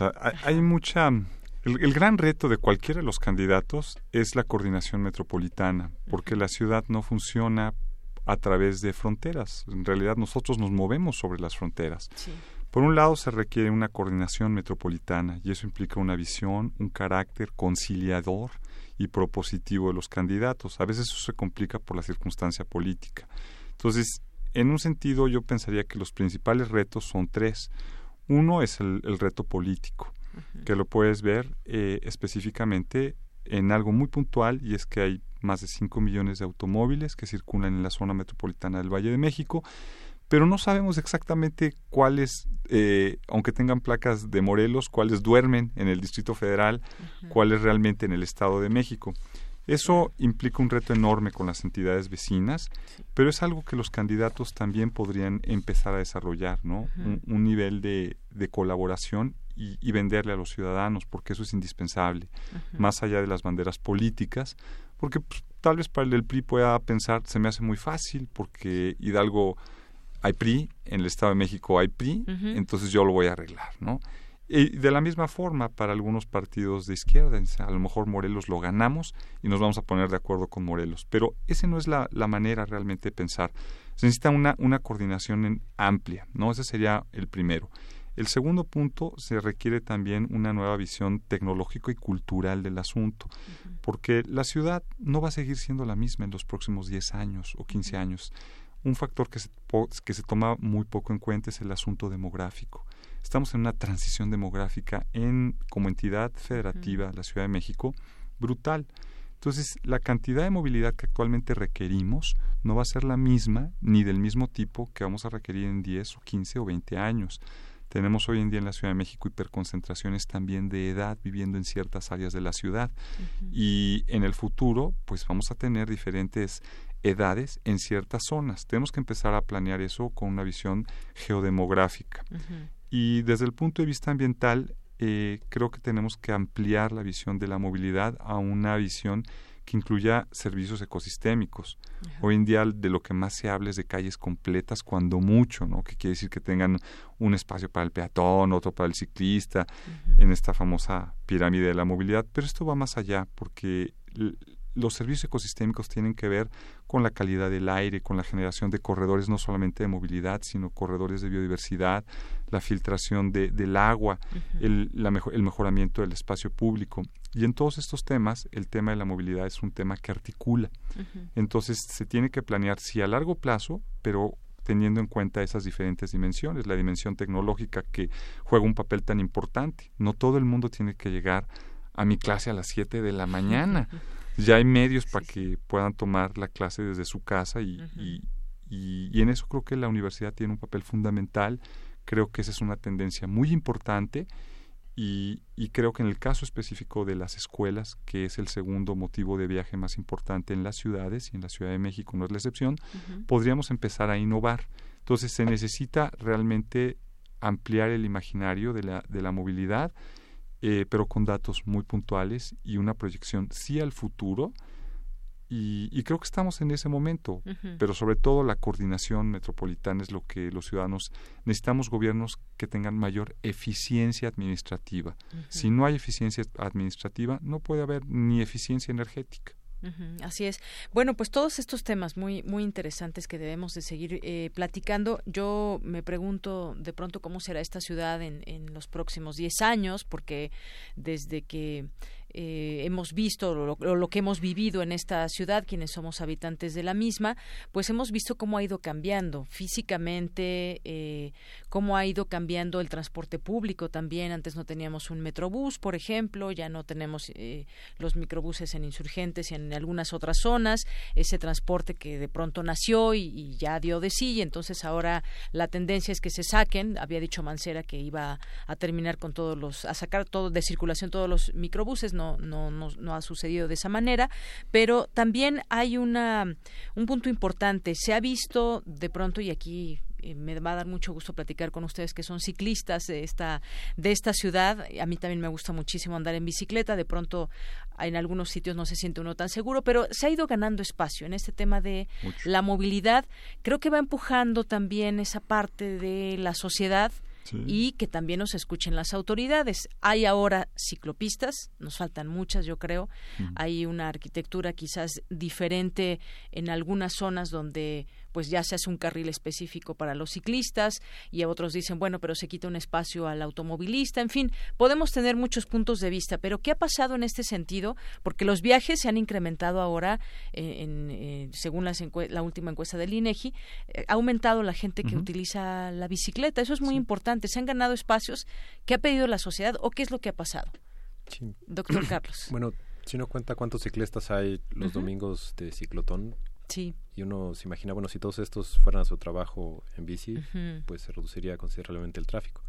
Pero por, por mucha gente con la que yo he platicado, eh, pues básicamente se sienten inseguros y precisamente las ciclovías confinadas hacen que se sientan más seguros. Cuando se terminaron, bueno, cuando se inauguraron las ciclopistas en Revolución y Patriotismo, pues mucha gente se quejaba porque estaban vacías ¿Por qué estaban vacías? Porque estaban bloqueadas. ¿Y por qué estaban bloqueadas? Porque no se usaban. ¿Y por qué no se usaban? Porque estaban bloqueadas. Entonces, era un, poco un círculo vicioso, pero después de algunos meses, eh, pues he percibido que, cada vez se usa más y cada vez está menos obstaculizada y los conductores tienen más precaución al dar vuelta o eh, ya sea hacia revolución o de revolución.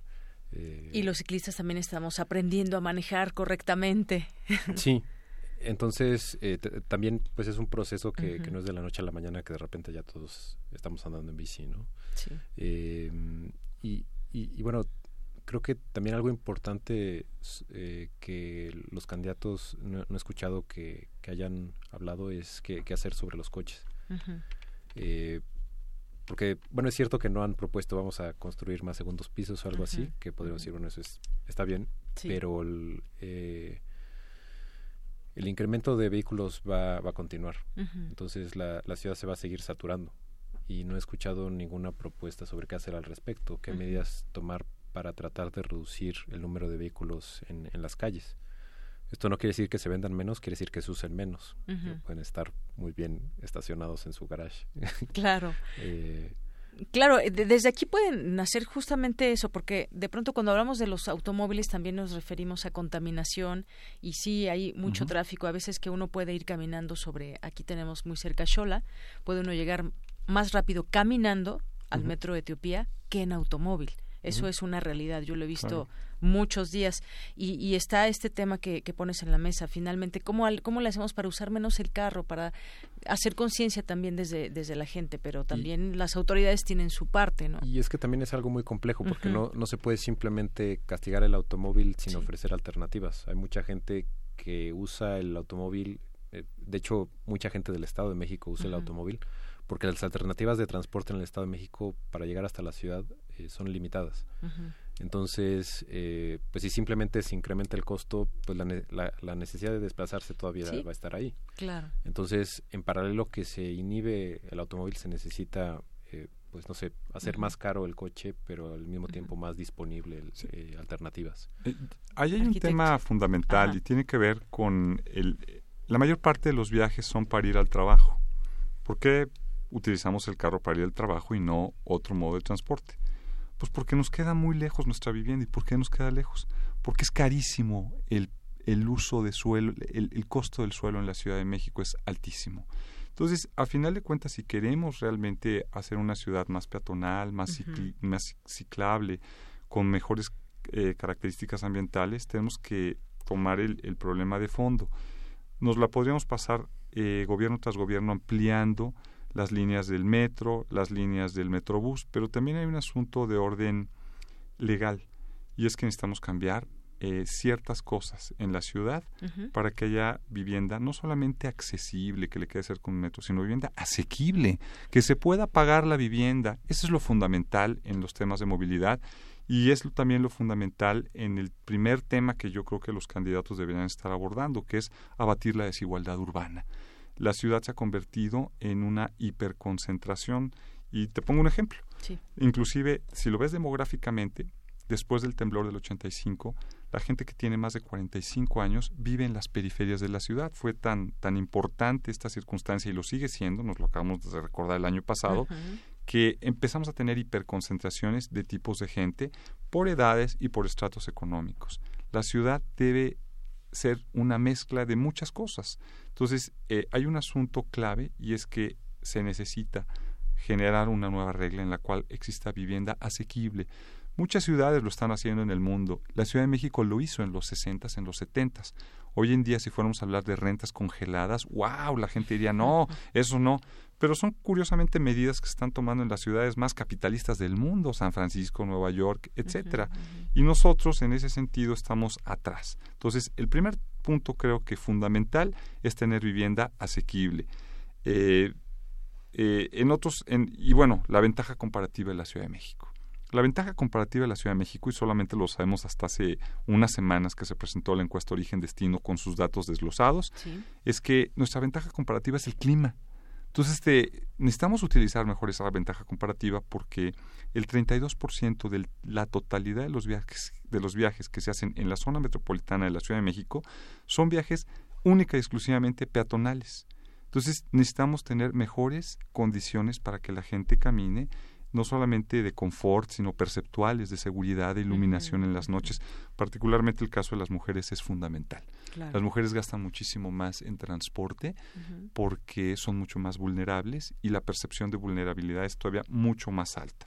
Entonces, esa ventaja comparativa que tenemos con el clima, creo que la deberíamos explotar de una manera mucho mejor si la combinamos con cambiar los usos de suelo para que exista más vivienda cercana a las estaciones de metro y vivienda asequible, es decir, que se pueda pagar. Creo que eso sería lo fundamental a largo plazo. Pues creo que son propuestas eh, completamente válidas y muy asequibles. Y, me lleva, me llevas, arquitecto Antonio Suárez, al tema de inmobiliario. Justamente también la, la ciudad está creciendo de manera eh, exponencial. Ahora, pues vemos en muchas colonias, una de ellas es esta, se cae, tiran una casa, compran una casa y se hace un edificio. Entonces, ahora estamos viendo estas viviendas verticales que, pues por metro cuadrado, también han incrementado el número de personas que, que, habitamos y son muy caras, ¿no? En general. Entonces, eh, como bien decías, pues cuesta mucho ir a trabajar en cuanto al transporte, si estamos hablando de esta parte económica, y todo debe ir englobado, es decir, queremos movilidad, pero también queremos seguridad, por supuesto, porque pues si nos queremos eh, mover por las noches, pues sí, muchas mujeres preferimos taxi. Un taxi, exactamente, y es un carro, y entonces y es un pues, costo. Es un costo y también genera tráfico y muchas otras cosas. Ahí están algunas de, las propuestas que, que bien dices y nos lleva también al tema de ahora, yo he escuchado mucho después del temblor, ahora que también lo sacabas de cómo la movilidad que tuvo que hacer la gente y de irse, moverse a otros lugares eh, que también es muy importante este tema de la resiliencia del que ahora se habla mucho. ¿Cómo, ¿Cómo es que podemos llegar a ser una ciudad resiliente? Porque ahora también está en el discurso y queremos eh, saber solucionar nuestros propios problemas, pero estamos preparados. ¿Qué pasa también en la sociedad? ¿Qué, podemos decir al respecto, doctor Carlos Hershenson? Eh, digo, eso también es un, tema bastante complejo, ¿no? Y, creo que también pues es difícil para los candidatos expresar así como que, ah, pues vamos a hacer esto. También en muchos casos porque pues no sabemos cuál es la, mejor solución, entonces, ¿cómo, ¿cómo, van a plantear algo si todavía no saben qué es lo que van a hacer? Eh, digo, nosotros tenemos el mismo problema cuando estamos planteando un proyecto científico porque no sabemos exactamente qué resultado vamos a obtener, entonces tenemos que decir, ah, pues sí, nosotros creemos que si hacemos esto vamos a obtener esto, que es más o menos lo que tienen que hacer los candidatos, pero a final de cuentas es un proceso constante de ensayo y error. Eh, y, y, bueno, eh, regresando tantito al, a lo que se mencionaba sobre, sobre la infraestructura peatonal, creo que es importante mencionar que en, en, toda la ciudad casi no hay semáforos para peatones. Eh, digamos, empezaron a construir cruces de cebras, que pues eso ayuda, pero hay muchas intersecciones conflictivas para los peatones porque siempre hay coches que están cruzando, dando vuelta. Constantemente, o, luego si ahí no los respetan, hay varias zonas que yo podría decir. Sí, eh, entonces eh, creo que algo, algo faltante en las propuestas de los candidatos también es eh, sobre la infraestructura peatonal y cómo, cómo mejorar la seguridad de los peatones, que también pues en movilidad son los más vulnerables, por eso son los que tienen la preferencia.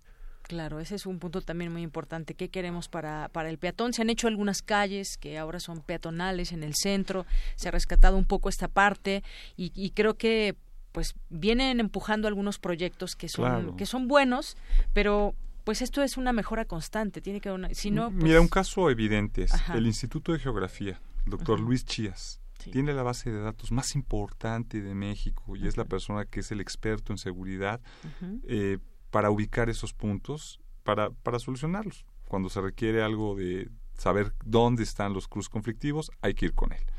Pero eso implicaría hacer un proyecto a nivel nacional para que los niños que van a las escuelas tengan mejores oportunidades de que sus padres no los lleven en automóvil o de que puedan ir a la escuela cercana o pública o que, puedan ir caminando, pues. Eh, el asunto es que hay la información, hay, hay, bases de datos extraordinarias, pero la incorporación de la, de, a veces de la, del conocimiento científico a la política pública eh, está muy distante. ¿Por qué está tan distante? porque hay muchos factores que influyen. La inversión eh, pública es una de ellas, pero el objetivo principal de hacer la ciudad más vivible, más equitativa, más agradable y más igual tiene que ver con que hay una demanda ciudadana y esa demanda está creciendo cada vez, eh, aunque no lo parezca, el ciudadano también demanda más. Entonces, en ese sentido, los candidatos tienen que ver no solamente por un tema. El tema de la resiliencia que mencionabas hace rato es muy importante porque también es un tema de equidad y de accesibilidad al bienestar en la ciudad. Que yo pueda tener agua de calidad, que pueda tener un, un lugar seguro, que pueda tener corredores no solamente de movilidad, sino de biodiversidad, sombra enfrente de mi casa. ¿no? es, algo, es algo básico.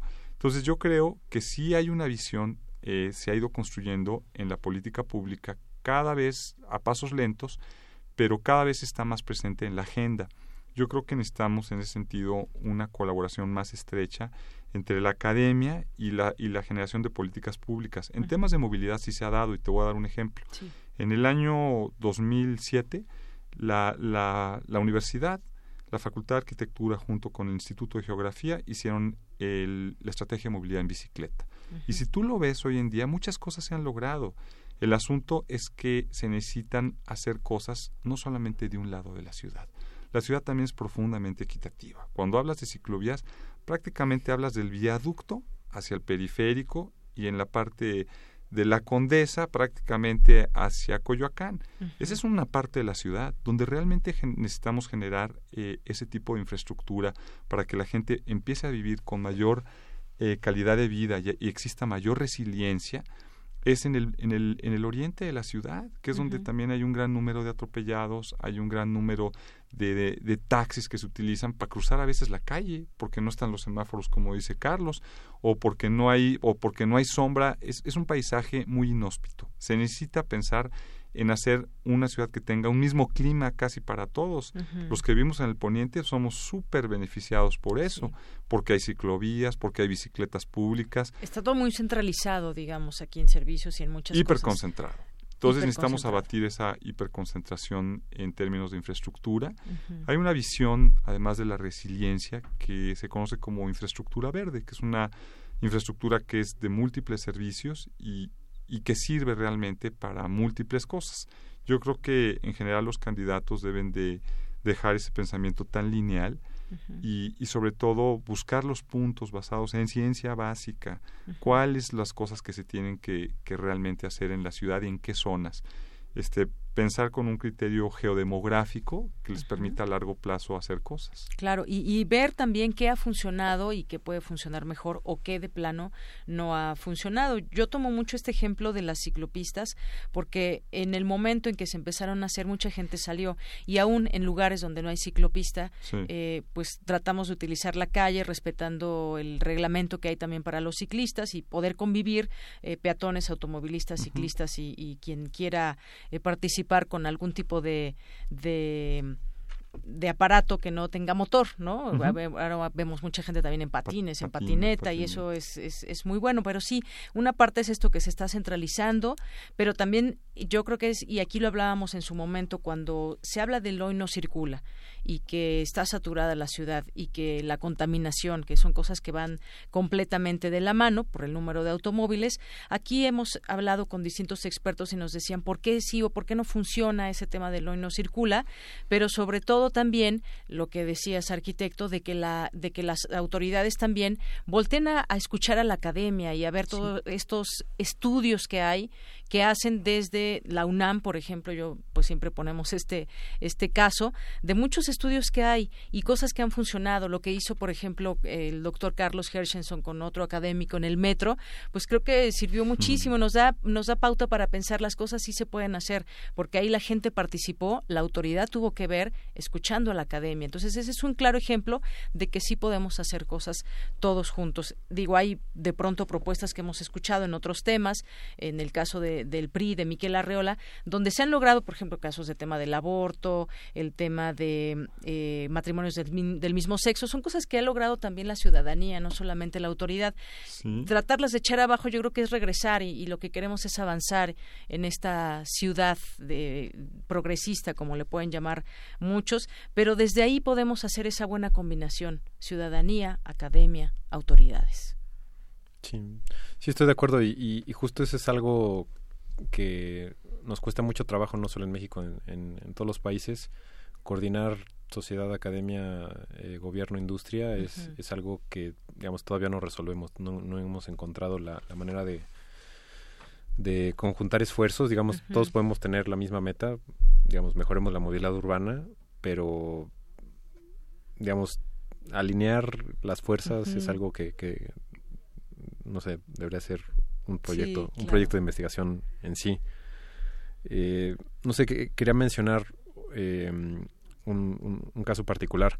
Eh, uno de mis colegas que, que se desplaza en camioneta decía que durante el periodo vacacional de Semana Santa, pues digamos, en, en lugar de hacer de, de, su casa en la Colonia Anzures a, a Ciudad Universitaria, pues no sé, más de una hora, eh, hacía menos de 20 minutos o algo así. Es que son como los, los eh, tiempo real que debería ser. Sí, entonces la solución es que ya no hay escuela, ¿no? no, eh, pero por ejemplo, hay, hay algunas ciudades en Estados Unidos donde tú puedes inscribir a, tus hijos en las escuelas hasta primaria, no sé si secundaria también, pero por lo menos hasta, hasta primaria, son en las escuelas de tu barrio. Entonces, pues esto tiene la ventaja de que se reduce el, desplazamiento hacia la escuela.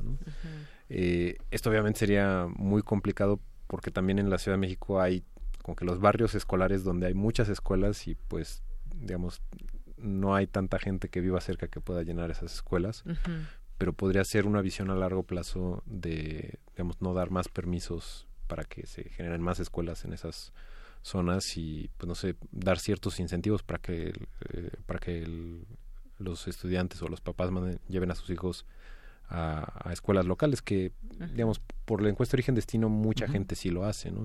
Eh, digamos, lleva a sus hijos a la escuela caminando, pero, digamos, esta diferencia que es notable en el tráfico en el periodo vacacional o, no vacacional, pues nos, nos dice que sí hay mucha demanda de, movilidad en, automóviles que, es generada por, por las distancias que, recorren los niños. Eh, algo que algunas escuelas han implementado pues es servicio obligatorio de autobuses. Entonces, en lugar de tener que cada eh, estudiante o, cada familia traiga uno o más coches por los guardaespaldas, eh, pues todos van en un camión y, pues digamos puede ser más lento para los niños, pero digamos se, se reduce el impacto en la ciudad. Entonces este tipo de, de, regulaciones se, se podrían promover. Es también eh, muy peculiar porque, de nuevo, como ya se mencionaba, el, uso de suelo pues se ve afectado por, por este tipo de políticas. Entonces, en Estados Unidos, los barrios donde hay escuelas buenas, pues mucha gente quiere vivir ahí para que sus hijos vayan a, a esas escuelas entonces sube mucho el, precio de la vivienda, ¿no? Entonces, eh, también no es algo de que, ah, pues sí, lo hacemos así y va a funcionar, sino que es algo que hay que cuidar muchos factores que están involucrados. Así es. Pues sí, yo insisto en que debemos pensar en cómo queremos esta ciudad en, los siguientes años. Mira, yo soy positivo en, en, la visión de la ciudad. Creo que sí tiene muchas ventajas la ciudad. La primera que mencionaba era la cuestión climática. Por más ciclovías que tengan en Ámsterdam o en cualquier otro lugar, a ver qué clima tiene. Sí, estar bajo la lluvia no pues sé cuántos días al año. Exactamente. Entonces creo que es una ventaja que hay que, que, potencializar. Yo no he escuchado a los candidatos que se refieran. En toda la zona metropolitana son más de once y medio millones de viajes diarios que solamente son caminando. Aunque sea para ir a las tortillas, pues necesitamos brindar la seguridad y, y creo que si esos millones de viajes los empezamos realmente porque la información está, la tenemos, sabemos de dónde a dónde van. Si empezamos por esos pequeños tramitos y a generar esa cultura, pues lo más seguro es que en poco tiempo, o sea, en un tiempo que lo podemos ver tú, tú y yo, nosotros que estamos aquí, podemos tener una, una mejor ciudad. Entonces, este, el punto es la equidad urbana. Eh, la infraestructura es más útil en la ciudad en donde más se utiliza. Antes no sabíamos dónde se utilizaba más, no sabíamos dónde, dónde estaban los viajes potenciales a transferirse para bicicleta. Hoy sabemos exactamente con un con, con precisión en cada distrito, inclusive, inclusive a nivel cuadra, dónde son los, los ajeros, dónde están esas casas, esas bicicletas que si les das una oportunidad de salir al transporte público van a llegar. este, a mí me da cierta tranquilidad que uno de los candidatos es un académico. Espero que, que, se acerque lo más rápido a la academia posible también y, y, que, y que realmente esos 11 millones de viajes que están en la zona metropolitana los podamos realmente empezar a reforzar. Porque hay cosas que no cuestan mucho dinero, que son cosas de orden cultural y de organización. Y la otra cosa que yo esperaría es que exista apertura para la coordinación metropolitana con gobiernos de otros colores. Es. Eh, es. algo que están demandando los ciudadanos y eso es factible. Pues con eso nos despedimos, creo que queda muy claro. Ese término me gustó mucho de equidad urbana, creo que podemos ver. Y también yo soy eh, optimista de que, que en esta ciudad se pueden hacer muchas cosas. Falta mucha voluntad también y sobre todo también ese conocimiento que tengamos de la ciudad como personas que la habitamos, que queremos. De pronto, pues ahí hicieron algo en la glorieta, ahí en Etiopía y demás. Bueno, por lo menos preguntar esto de qué me va a beneficiar, eh, beneficia o no beneficia y bueno, pues acercarnos también a nuestras propias autoridades. Va a haber un cambio también ahí de cómo va a estar conformada nuestra Ciudad de México eh, y vamos a irnos adaptando, pero sobre todo eso yo creo que escucharnos entre todos es importante. Vamos a ver mañana el debate, vamos a invitar a, a, nuestro auditorio y pues seguiremos platicando de estos temas. Estos temas no terminan, al contrario, creo que que van a continuar y deben seguir estando en los medios de comunicación y discutiéndose. Pues a ambos muchísimas gracias por haber estado aquí. Gracias a ti, Dayanira. Gracias. En el programa de Prisma RU, tanto al doctor Carlos Hershenson, investigador del Instituto de Investigaciones en Matemáticas Aplicadas y en Sistemas, y el arquitecto Antonio Suárez, catedrático de la Facultad de Arquitectura de la UNAM y especialista en temas de movilidad. Muchas gracias. Porque tu opinión es importante, síguenos en nuestras redes sociales, en Facebook como Prisma RU y en Twitter como arroba PrismaRU. Queremos escuchar tu voz. Nuestro teléfono en cabina es 55 36 43 39. Relatamos al mundo. Relatamos al mundo. Bien, pues vamos ahora a continuar con esta información de mi compañera Virginia Sánchez. La Federación Mundial de Hemofilia empezó a conmemorar el Día Mundial en 1989. Se eligió el 17 de abril como fecha oficial en honor del fundador Frank Schnabel, quien nació ese día. Adelante, Vicky. Hola, ¿qué tal, Deyanira? Muy buenas tardes a ti y al auditorio de Prisma RU.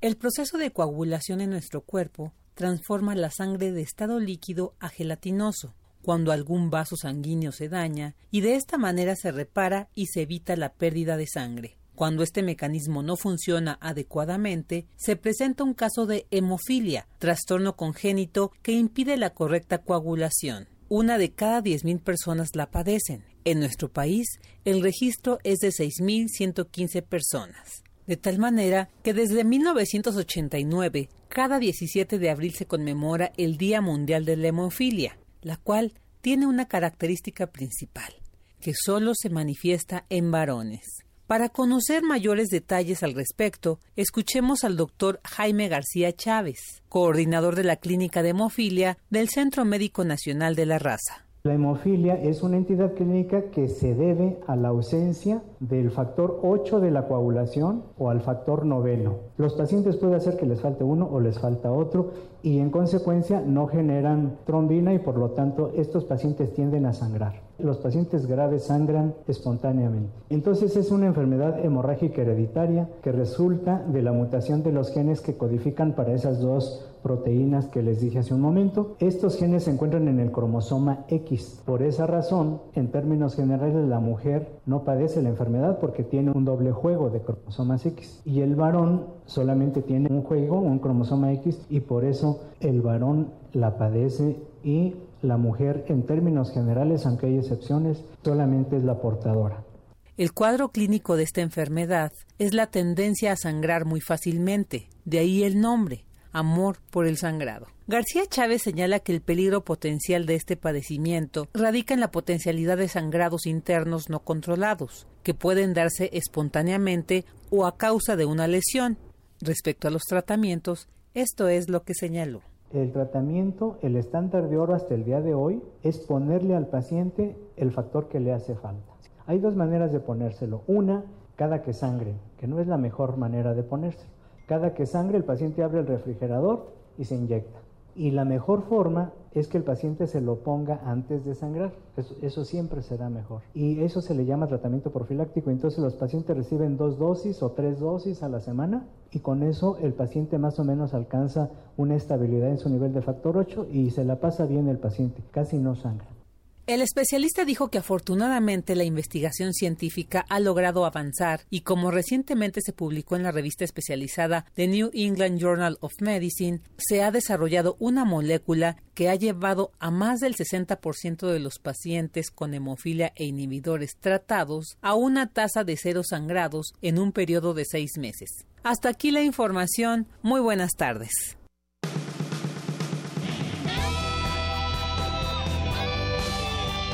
Prisma RU. Relatamos al mundo.